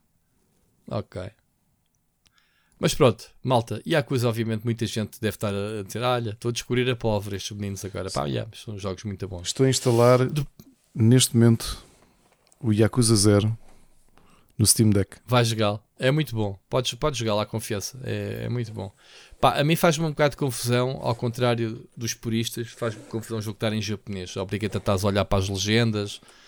Uh, pois o jogo mistura algumas sequências uh, que não podes uh, ser tu carregar o botão para avançar. uh, então tens que ler mesmo ao ritmo das legendas em inglês. É um bocado às vezes. uh, já, já perdi às vezes um bocado de história por causa disso. Mas pronto. Ricardo, antes de entrarmos, deixa-me só. uh, uh, nas sugestões de vídeo, deixa-me só dizer que estou a, a acabar a minha run de Diablo 3, pá, é a minha vigésima vez que entrei no jogo, a despedir-me. Para a semana, como eu disse, vamos ter Diablo 4, uh, beta, e depois de- darei o desinstalo merecido do Diablo 3. Vamos, uh, vamos às séries? Recomendações. Então, antes de começar, deixa-me dizer-te que ahm, acabou de ser números, Ricardo, que o Last of Us bateu o House of Dragon ah, em termos de views. Portanto, quem diria? Ah, E o merecido. season final foi visto por 8.2 milhões de espectadores. Muita fruta. Ok? Eu no outro dia estava a falar com uma colega lá no escritório e acho mesmo que o Last of Us vai arrebanhar muitos dos prémios do ano que vem em termos de séries. Os Grammys, isso. Uhum. O- os Emmys e os, e os Golden Globes e essas coisas todas. Já viste que, que tu tens como palo de fundo os zombies, né, os clickers, e raramente apareceram. É, é, fiquei- conseguiram o objetivo pá, que acaba por ser um bocadinho. Tu, tu nos jogos tens muito mais zombies porque precisas dos elementos de gameplay, obviamente, e, e tá- estás agarrado aos zombies, apesar de ter muitos Sim, combates. ali podes focar na grande força, não é? Que é a qualidade É- narrativa. É, humano. Narrativa, sim, e, da- e nas atuações e nas histórias humanas e, e- e de perceber que este mundo apocalíptico, os zombies é só um pretexto das pessoas se andarem a matar por causa dos recursos, territórios, armas, essas coisas todas. Eu gostei muito da. Tu viste já o último episódio, não é? Sim, sim. Eu, eu gostei muito das interações do. eu Acho que os dois, os dois protagonistas, Estavas à espera do final da história já agora? do final. Do que é da, da decisão do Joel? Uhum. Estava. Estava, estava, estava. E lá está. É engraçado, estás a, a- a conversar comigo sobre a série porque eu não joguei o jogo e não, não conheço a história. Por isso é que eu te estou a perguntar, sim. Porque E- eles podias, mas o, tinha- eles fazem, o jogo é uma road trip de, do Joel acompanhar a Ellie para um objetivo, claro, que é ela servir de vacina né, de- para, para a cura. E depois há uma decisão, não, afinal não vais, não é? Isto que tu viste do episódio, não te querendo fazer spoiler do segundo jogo, até há lá um grande plano e não sei o quê, para tu perceberes o quão importante é esses, esses minutos no hospital para, para o segundo jogo. Estás a perceber, Ricardo? Vou-te deixar aqui uma pergunta que vinha a falar sobre isso com a Ana. O, o- acabámos de cobrir o primeiro jogo, ou não? Sim, sim, sim. Sim. Quer dizer que É- imagina, eu agora é quero um saltar. Amanhã instalo o, o Last of Us 2 no. Sim. Vais logo levar com o spoiler. Yeah, sim. É? Sim, não precisas jogar o, jo o jogo, o primeiro, tens e tudo. Ok. Então estou a dizer que a cena da girafa aparece no jogo, meu. Vou-te mostrar aqui um vídeo aqui em direto, a ver se a gente consegue apanhar. Ahm, Last of Us Girafe.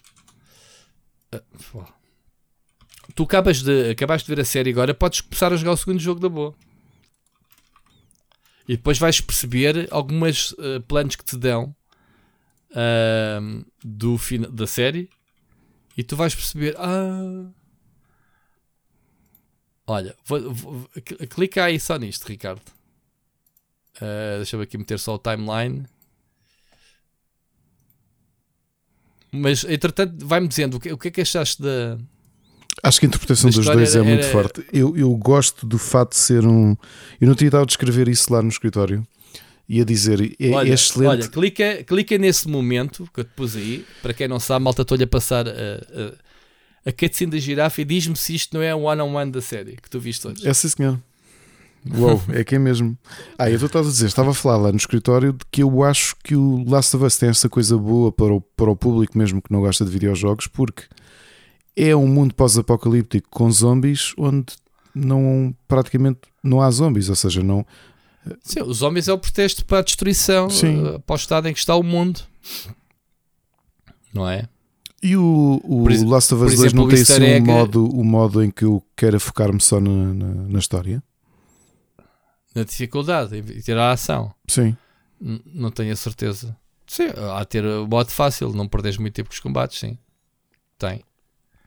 Só que também te digo uma coisa: vais, vais, vais, ser, vais ser chocado com o que vai acontecer. Prepara-te. E, eh, Prepara-te da ligação. Eh, o Last of Us 2 tem daquelas particularidades eh, de, de poucos jogos me fizeram sentir que a sequela é forçada, mas como se o jogo tivesse sido dividido em duas partes. O efeito Sibéria. Exato, exato, exato. O Last of Us 2 é um jogo que ninguém pediu. Este primeiro acabava assim e estava fixe, o final. Ou seja, Ricardo, ele decidiu fazer aquilo que decidiu, não querendo dar spoiler a ninguém. ah, decidiu, aquela decisão ficava ali. Viveram felizes para sempre ou não? Whatever. A partir do momento em que tens um 2, está tão bem encaixado, o argumento está tão bom, eh, pode ser discutível. Podes não gostar de- das razões de, de haver do, do que aconteceu no 2, mas está tão bem encaixado. ah, vamos ver como é que eles vão fazer para a série. Há uma, um jump ah, de tempo, né? Vais, vais a meia ali adulta. Visto que a mãe de Ellie quem era? Quem é a atriz? Sim. Quem é que é a atriz? É a atriz é quem faz de, de Ellie no jogo. É o easter egg da semana. Ah, curioso. Curioso. É a coisa. hum, Ashley. hum, Ashley Johnson, sim. Eu bem estava a reconhecê-la. Semana, Para além dela- semana passada tiveste o Troy Baker, esta semana tiveste ela. Para além dela ser muito similar a uma amiga, foi o meu comentário que eu estava a dizer, Ana. Olha, parece prima de- de- de- da X, uma colega dela, uma amiga dela de infância. É, podes dizer que aquela é a verdadeira Ellie. Eh, a Mónica até disse, ela é muito parecida. Eu sei, é muito parecida, mas é que é a miúda do jogo, não é com esta, com esta da série. Mas, já, foi um bocadinho estranho de ver ela. Oh, desculpa, dela. acabei de fazer, pronto, já vi a série, acabei de ir ao- de ver o, o ending do, da gameplay e o último diálogo é exatamente o jogo. O, o último game, o, o gameplay do jogo, do, do primeiro Last of Do Us primeiro da série. acaba sim, sim, sim. igualzinho ao, Sim, à sim. série. Sim, sim, sim. Por isso é que eu te estou a dizer: podes, podes começar a jogar o segundo jogo, já tens a história. Olha, sabes que se calhar vou mesmo fazer isso, Rui. Faz. Faz. Depois, quando vês a série, já não vais ter o mesmo, Olha, o mesma perspectiva. Há um momento deste episódio que eu não tendo jogado vi como, é, o que, como aquilo era jogo. A parte da, da, de- de- do escadote. Do? A parte do escadote. Já não me recordo. Em que ele diz: Vai, eu dou-te o boost e tu sobes e deixas cair o escadote. E a cena toda. Ah, sim, é um puzzle do jogo. Oh, espera, esta cena no- na sala de operações é. É a série. Desculpem pessoal, vocês estão a ouvir-me em direto a ver pela primeira vez game, gameplay do, do, do Last of Us e é, é decalcado. Eu disse-te, dei-te o exemplo da girafa como um, um decalque. Claro que sim, eles, eles, eles- Há episódios que é cópia uh, um do outro. Houve outros episódios que eles expandiram um bocado e este não foi o caso. Mas pronto, a minha curiosidade agora é perceber uh, como é que. Porque a terceira temporada foi anunciada já. Não foi a terceira temporada que foi anunciada. Eles dizem que não vão meter o, segundo jogo numa temporada só. Ah, seja, ok. Vão, vão dividi-lo em duas partes, pelo menos em duas partes. Isso já foi garantido. Mas eh, confirmado, confirmado, foi a segunda temporada. Eles é que já disseram: não, pá, o segundo jogo é, pá, é o dobro do tamanho do primeiro, não dá para eh, conseguirmos explorar os K-plots todos do primeiro jogo numa temporada. Bem, eles também meteram a carne toda no assador, não é? Não sabiam se isto ia ter sucesso. Agora, agora já conseguem pensar de outra forma. Agora, o segundo jogo. Eu, para mim, é mais longe. Eu acho que há aqui umas há histórias que se podem contar no gap entre o primeiro e o segundo jogo, porque, como eu te disse, passaram-se vários anos. Portanto, só não fazem se não quiserem. Mesmo que seja considerado um spin-off ou uma coisa qualquer, eles podiam explorar muito bem. E depois, então, o segundo jogo, em, em duas partes ou três, dependendo. E, eventualmente, depois o que acontece depois do segundo jogo. Há muita gente que pede o terceiro, o terceiro jogo. Uh, agora sim, exigência do, do público, da forma como acabou o segundo jogo. Vamos ver. Vamos ver. Uh, perceber o que, é que, o que é que a série quer fazer com a atriz, se, se, se mete outra no lugar para, ou se a deixa crescer mais um bocadito, a miúda, não sei vai acontecer. Uh, Ricardo, mais coisas que eu tive a ver. Olha, uh, instalei finalmente a app uh, que acaba até hoje, hoje que nos estão a ouvir da, da Sky Showtime, né? Sei que se diz? Sim. Ou não? É? Como é que se chama? Sim, sim, Sky Showtime. Showtime. Sky, Sky Showtime. Pá, uh, queria ver duas séries uh, que estavam aqui penduradas, então fiz o. Fiz a. Fiz a semana trial. Uh, a, a, a, série do Stallone, no Tulsa King, já vi. E que tal? Muito gira. Epá, gostei muito. O Stallone é o Stallone, é o maior. só que ele faz o papel de um gangster, man, sério. Mas a série em si tem algum humor negro, alguma comédia, mas epá, é um. Supostamente ele é um italiano, é um um, um, tipo que teve 25 anos preso por um crime que não cometeu para defender a família dele um, e ele nunca se chibou, nunca disse nada, cumpriu a pena. 25 anos, pá, muito tempo. Uh, isso tem um nome, isso aqui é máfia, máfia, não é? Como é, é como máfia, é que se chama? Estou-me a esquecer do. Um, isso tem uma palavra específica, não é? Da máfia. O código de silêncio. Tipo máfia. Agora estou-me a esquecer do, do, do, Pois, não, não me lembro. Pronto, não interessa. Ele sai para fora, vai ter que a família, a família mandou olha, vais para este sítio, tipo, quase como isolamento, uh, vais para Tulsa.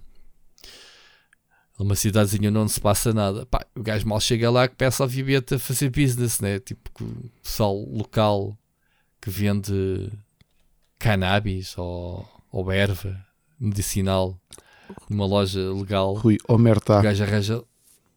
Hã? Omerta. Omerta? É assim que se é diz? o código de silêncio da, da máfia. Pronto. O gajo começa logo a fazer business com o pessoal local epá, e, vai, e vai juntando ali uma malta e transforma a cidade toda em cenas de gangues e caraças, uma cena, uma cena brutal. Eu gostei bastante. E a série, pelos vistos, deixou, ficou em aberto o final. Provavelmente deve continuar. Uh, mas ele está bem engraçado, o Salon. Continua a ser aquele uh, mas com classe. Ou seja, ele consegue resolver cenas só falando nem que tenha que levantar um bocadinho mais a voz de vez em quando. Mas gostei bastante, gostei bastante, diverti-me imenso de ver. Comecei ainda a ver o, o, o, Halo, que era outra série que eu queria muito ver. O primeiro episódio parece-me, olhando para os valores de produção de uma adaptação de videojogo como o Last of Us e olhar para o Halo, parece-me, sabes, aquelas séries que se faziam nos anos yeah. 90. Sim, sim. Uh, eu só vi meia hora, portanto, já me disseram que a série é boa, não sei, uh, mas vi meia hora fiquei com a impressão de que, epá, isto parece uma série mesmo antiga, mesmo que os efeitos especiais e, e, e, e, ele pega na arma e muda para a visão da primeira pessoa como no jogo e faz lembrar o filme do Doom. Já agora, Rui, uma coisa curiosa mas... que eu vi hoje no screening lá no cinema, no, no Colombo, havia muito público, hum. ganhou os passatempos e era a conversa que havia lá, havia lá pessoas que não jogavam e portanto estavam lá PS5 com o jogo e que aproveitaram para ir mexer porque estavam hum. muito curiosos. E é, e é hum, acredito mesmo que o Last of Us, para a qualidade que tem, que, que possa fazer essa expansão de, de, de, público. Muito interessante. Yeah. Yeah. Uh, o Halo já é um bocadinho pronto. O aproveitar da série. Mas pronto, só vi um bocadinho uh, e, e, não estou para pagar a, a, app, portanto vai ficar para outras, não preciso se calhar ver o Halo depois. Uh, isto, isto porque, Ricardo? Eu instalei a app porque eu fiquei com vazio com o Your Honor. Ainda não acabei de ver e tu acabaste a segunda temporada já, não já? Não! Eu, eu pensei tu, tu falaste nisso, mas eu pensei que, que ainda ia estrear. Ou seja, eu disse: epá, acabei de ver o Honor, vou, vou. Já, já tinha instalado porque eu tinha que ir para Lisboa e, e queria coisas para ver nos transportes. E comecei a instalar então, o, o Tulsa King e não sei o que, a instalar, a fazer o download. Quando acabei de ver o Your Honor, arranca-me a segunda temporada e eu assim, afinal isto continua, ainda tem aqui e está a série completa. Portanto, é a série que eu vou ver agora. Para a semana vou dar feedback. Tu não começaste a ver a A segunda, segunda série? não, não, e não acabei a primeira, estou no último episódio. Ah pá, a segunda começa logo com um outro tom. Eu não sei como é que vai, não vai, não sei o que é que aconteceu. Ah, mas pronto, também não te vou contar se tu não viste. Ahm,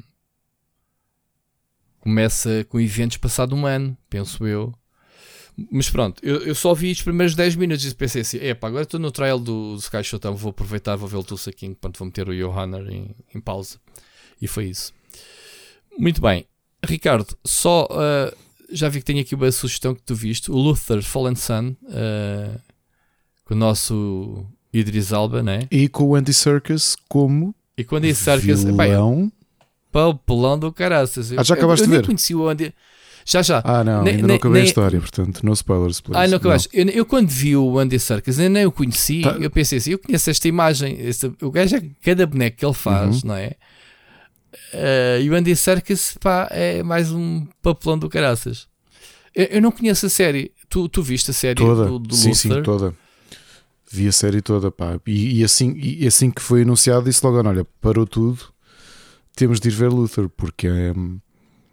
Epá, tive tivemos a vê-lo ontem, eh, à tarde. A Mónica diz que viu a série. Pá, eu não vi, não sei onde é que A série é muito boa, Rui. E, e não são muitos É. episódios. Olha, a primeira temporada tem seis, a segunda quatro, a terceira quatro. E onde é que o filme se encaixa? Porque o filme, ele está preso, né? O filme é é um depois do. O filme é depois do. É depois da última temporada. Sim. E tem ligação direta, então. Uhum. E as personagens à volta também são as mesmas? São, são, são, são. Ok. Pronto. Eu tenho que ir ver a série depois. Eu gostei do filme, pá. Gostei O de... filme é, é quase uma sexta temporada. Pá, porque as temporadas de Luther são muito curtas. A quarta temporada são, São dois curtas. episódios. Pois. O, o que é que, o, que é que me- o que é que eu achei? É que apresenta-te logo o vilão. Tipo, olha, este é o vilão e este gajo vai fazer isto. E tu andas atrás dele lá mesmo. Não é aquele mistério de ah, quem é que é o tipo, quem é o serial killer, quem não é. Não é. Mas já reparaste que ele não é, este. nada. Ele, ele não é boa pessoa, o Luther. Aliás, por alguma razão está preso, não é? Pois é, isso que eu não percebi. Isso foi uma das coisas que eu. Oh, Mónica, eu não percebo porque é que ele está preso. Ela também não me soube explicar. Mas pronto, se calhar já vem da série, digo eu. Mas pronto. Tu dizes que ele não é boa pessoa, podes dizer porquê? O que é que ele fez? Ele é um. Ele, ele é extremamente violento. Ele, ele faz qualquer coisa para resolver os crimes. Portanto, ele não tem limites. Pois, dá porrada. Tem, tem limites. E tem um grande cenário, ele. Mas isso, pronto. Mas isso é o Idris, pronto. Sempre teve. Esse gajo sempre teve um. Quando Eu, dizem eu que ele é o coisa: estás com um vazio. Rui, é- já que viste o filme, acho que não perdes nada. Nada. Não, não te estraga, porque é uma história isolada, não é um caso isolado. Eu voltava tudo atrás e via desde a primeira temporada. Pá, essencialmente estamos a falar de 10, 14, 16, 20 episódios. É tudo o que existe. Ok? É, vou ver, vou. Ou seja, vês 5 Está na Netflix Está também? na Netflix, toda, toda. Eh, Não. Vou ver Your Honor e depois passo para esse. Estás a dizer o quê? O, o final da. hum, O final da, do Last of Us teve quantos, quantos espectadores? Afinal, onde é que está? Tu tinhas dito que estava. Disseste há bocadinho. É, é só porque às vezes nós falamos do, do público americano e obviamente que é importante. 8.2 milhões de viewers, diz, diz aqui. Quanto? Quanto? 8.2 milhões. Pronto. O primeiro episódio da última temporada do Luther estreou na BBC, que foi dia 1 de janeiro, porque sabes que a BBC tem esta, esta coisa de. Há séries que têm destaque que, que, que as temporadas começam ou no dia de Natal, ou no o dia de Natal e o dia de Ano Novo. São normalmente aqueles dias em que a, a BBC ou estreia Doctor Who, ou Sherlock, ou Luther, que são assim as, as grandes séries, ok? Está bem que era feriado, mas o primeiro episódio da quinta temporada de Luther, que foi dia 1 de janeiro, foi para comemorar, que era feriado, 10 milhões de espectadores no Reino Unido. Hum. Mas não é uma plataforma fechada como HBO, não é? Claro, claro. É aberto. É o canal público, não é? Essencialmente público, tiveste o equivalente à população portuguesa a ver é o equivalente à RTP. Sim, sim, sim. Uh, olha, oh, Rui, sério, vai, vais mesmo gostar, porque é, primeiro é impossível não gostar por ser uma, um policial britânico. É? Quantas vezes é que já me visto aqui dizer pá, policiais britânicos são a melhor coisa que existe em termos de filmagem e, e ritmo narrativo e construção de personagens e os casos. O tom é muito diferente do, das séries americanas de, de polícias. Uhum. Pai, tu vês Idris Elba, não é preciso. Sim, mas agora diz uma coisa: este filme isolado vai, é para dar continuação ou séries? Ou... Eu, eu acho que é um bocado a decisão de que a BBC tem, por exemplo, aquele mistério que existe quando é que o Sherlock regressa, porque o, o Benedict Cumberbatch e o. está na Marvel. Sim, e o, e o, o Martin Freeman estão os dois ocupados, não é? Portanto, não se Uhum. sabe quando é que isto regressa. E quando regressa é assim aquela surpresa, como foi o especial que teve quase 2 milhões, olha, em 1 de janeiro, mas neste caso 2016, que foi o, o, o especial de, de ano novo do Sherlock, que também foram, foi assim daqueles, daquelas tareias, e portanto não se sabe quando é que há. Já estamos com um hiato de 6 anos. São tão bons. Eu fiz a maratona disso quando, quando Sherlock. vi Sherlock. Vi todos. É muito bom. Tão bom. Foi espetacular. Tu acreditas que é, é tão famoso o Sherlock de- do Benedict Cumberbatch e do Martin Freeman e, e criado obviamente pelo Stephen Moffat e pelo Mark Gatiss e se der, não sei se a malta sabe isto existe uma versão mangá da série da BBC Hum. feita no Japão Foi bom. já viste a dimensão da coisa? Yeah, yeah. Muito bem. Ricardo, o que é que tu viste? Para fecharmos o programa. Olha, eu, eu foi- ainda não acabei de ver, mas eh, estamos a meio. E, e agora, só por curiosidade, falando do Japão, eh, há 30, aliás, há 46 anos que na última semana de fevereiro de cada ano termina a série de Super Sentai, portanto, o equivalente a Power Rangers eh, no Japão. E no início, na primeira semana de março, estreia a nova série. Estreou realmente uma nova série, chama-se Osama Sentai King Ogre. É a primeira série da história de, de- de Super Sentai, 46 edições, que, cujo tema são insetos. E eu vou dizer uma coisa: há muito tempo não estava curioso para ver uma série como esta, porque eh, o primeiro episódio eles puseram a carne toda no assador toda.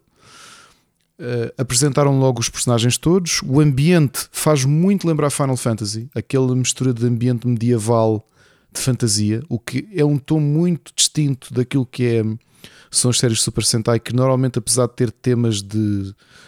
Mesmo que sejam temas medievais, são sempre nos dias de hoje por razões óbvias, não é? Por- porque precisa de ser filmado e é mais barato pôr malta a, a lutar no meio do, de uma rua com lojas do que teres que fazer um, um, um cenário de, de medieval, mas pronto, o CGI nisto também ajuda muito. Gostei muito, muito mesmo do visual. O tom até do vilão faz-me lembrar vilões de Final Fantasy. E se eu andava a criticar a série por estar a ficar muito infantilizada nos últimos anos e de eu não ter grande vontade de, de, de, de a ver, esta foi aquela em que tudo, o design do, do- das armaduras, dos, dos robôs, dos vilões, eh, do próprio ambiente, eh, eu fiquei completamente conquistado e, portanto, acho que pela primeira vez em muitos anos sou mesmo capaz de voltar a ver semanalmente eh, a série de Super Sentai, a versão japonesa. Muito bem. Estava aqui a ver já agora no Netflix, não está o Luther. Mas já esteve, já saiu. Não está, não, senhora. Oh. Pena. Fiquei com vontade. Bom, tenho que descobrir onde é que isso anda. Só viste isso então? Só. Super Sentai? Sim, tenho agora sugestões de board games, não só porque joguei dois jogos que eu queria muito jogar e que já falei assim de forma muito ligeira no início do episódio. O primeiro, obviamente, é o Brass Birmingham, que é o jogo número 1 um no ranking do Board Game Geek, ultrapassando pela primeira vez em 3 anos o Gloomhaven. É um Eurogame pesado, a temática é, é, neste caso, Birmingham vitoriana, e cada um dos jogadores é dono de uma fábrica. E Uhum. o jogo é jogado em duas eras diferentes. A era em que os, os materiais e tudo o que era produzido nas fábricas era eh, transportado a partir de barcos nos canais eh, fluviais de Birmingham. E quando termina a primeira era, eh, termos de conseguir estabelecer linhas de produção construindo linhas ferroviárias. E portanto, o jogo é um jogo complexo, obviamente. Uh, não, não, estivesse eu a jogar 3 horas e 20 o jogo. Eu acho que é mais um daqueles casos em que parece mais assustador do que é.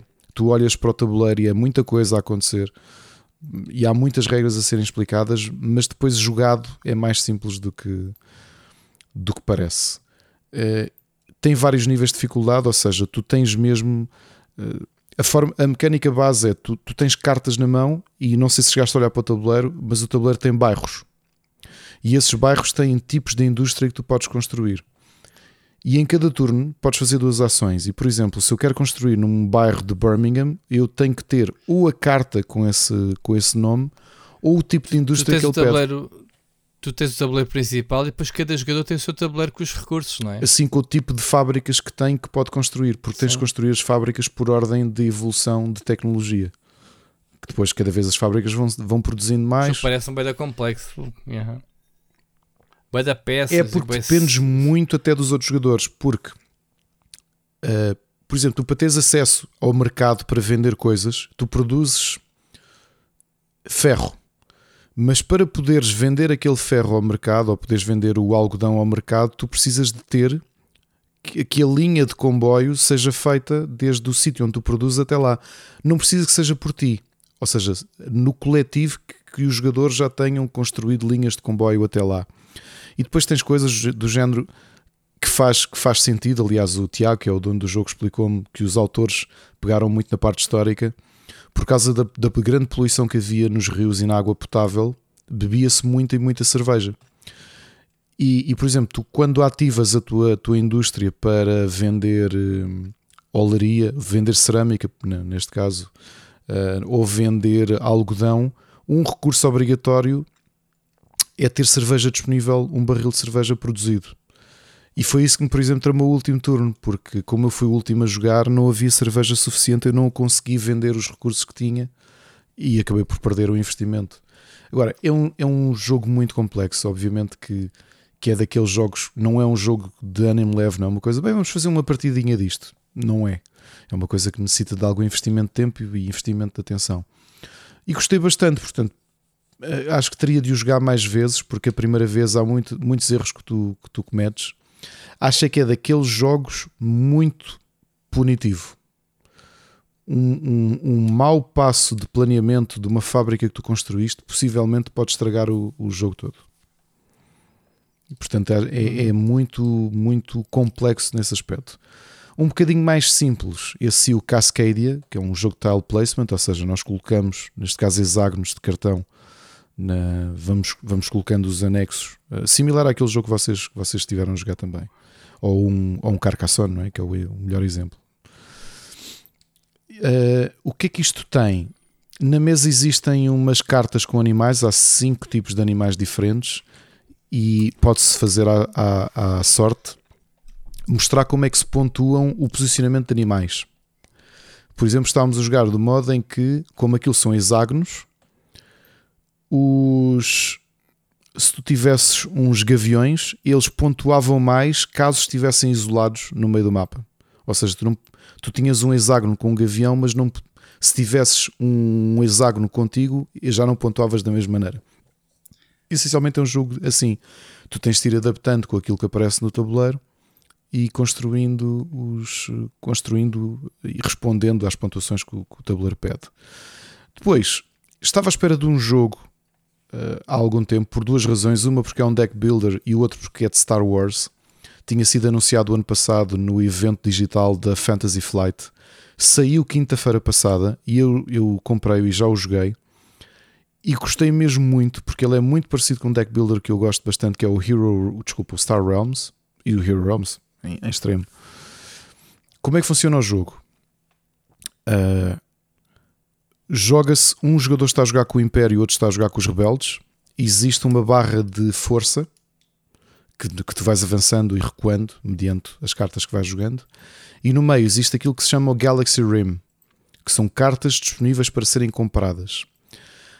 Aquilo que eu gostei muito do jogo é que, como eu estou a jogar com o Império e tu estás a jogar com os rebeldes, há três tipos de cartas diferentes que estão para venda na montra, digamos assim. Existem cartas de rebeldes, que só tu podes comprar.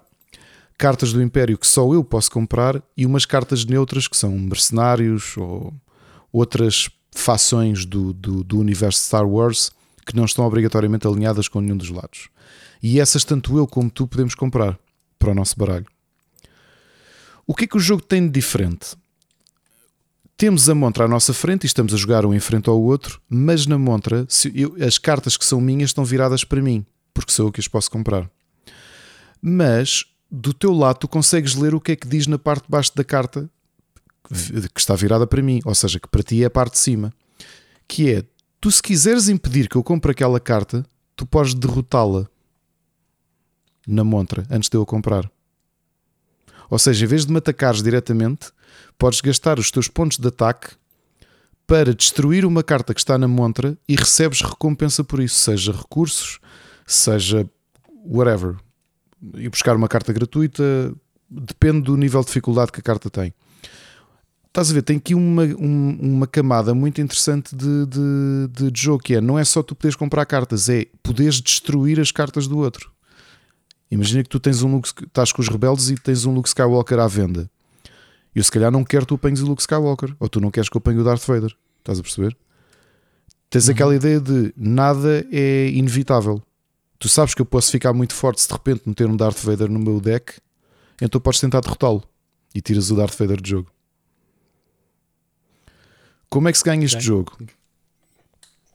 À nossa frente temos planetas, que são obviamente planetas emblemáticos de cada facção, que têm pontos de vida o primeiro jogador conseguir destruir três bases, ou seja, três planetas, ganha o jogo.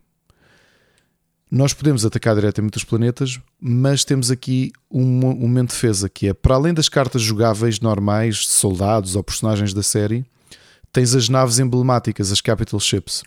E essas ficam no tabuleiro, são horizontais, ficam no tabuleiro e servem quase de escudo em relação aos planetas. Ou seja, se tu tiveres uma capital ship na mesa, eu não consigo atacar o teu planeta, a tua base.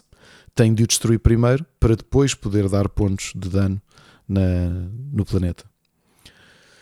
O jogo é espetacular. Joguei duas partidas com o meu filho e gostei imenso do jogo. Está mesmo original para um deck builder. O resto tudo é igual. Tiras 5 cartas, compras cartas, misturas. No próximo turno tiras mais 5 e assim sucessivamente.